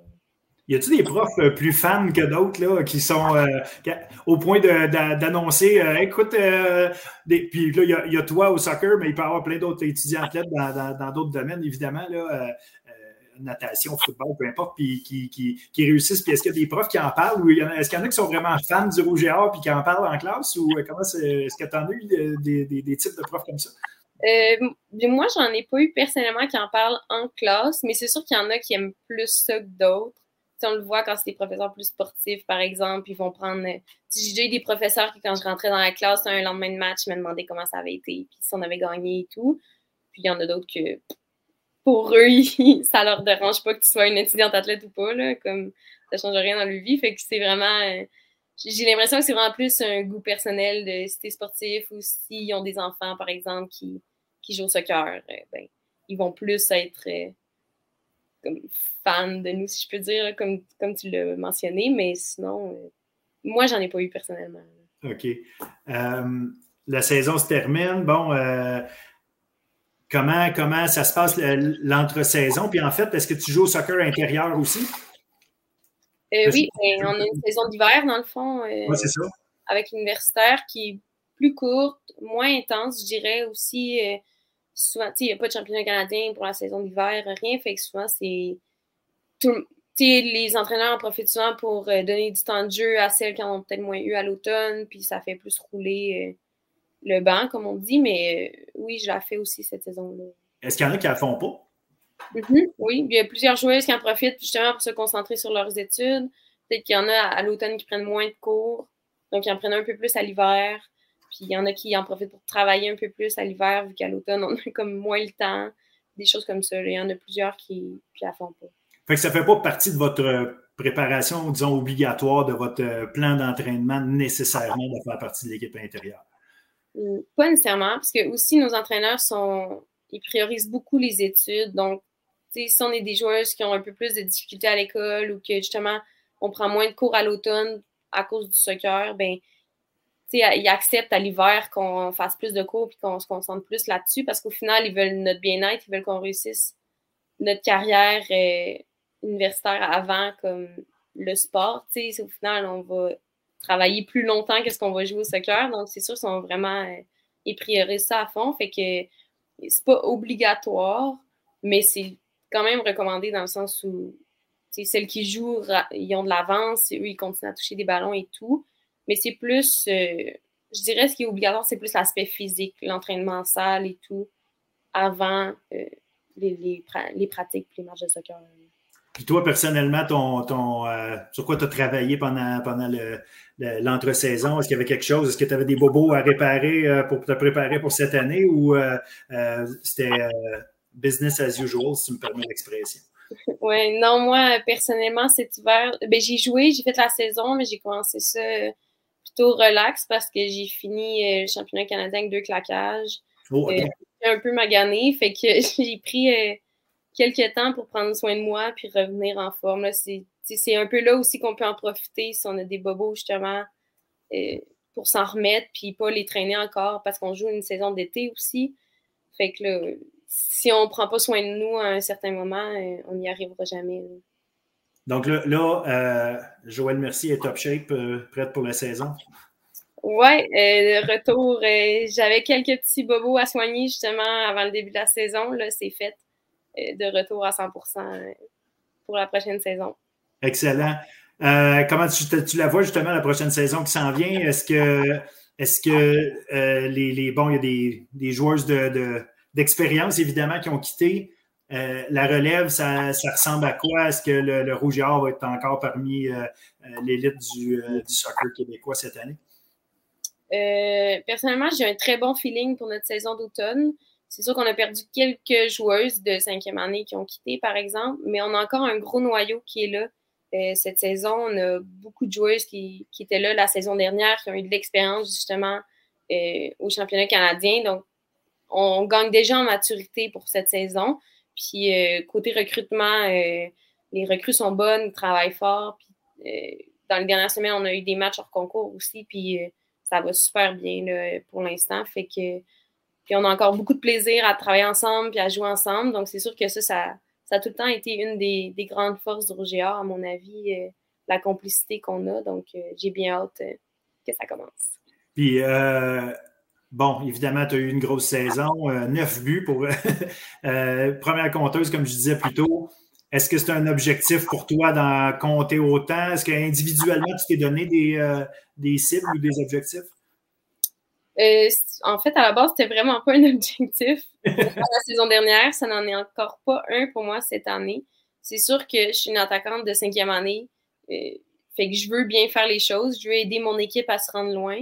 Mais après ça, euh, que ce soit moi ou ma coéquipière qui finisse avec neuf buts, ça m'importe peu.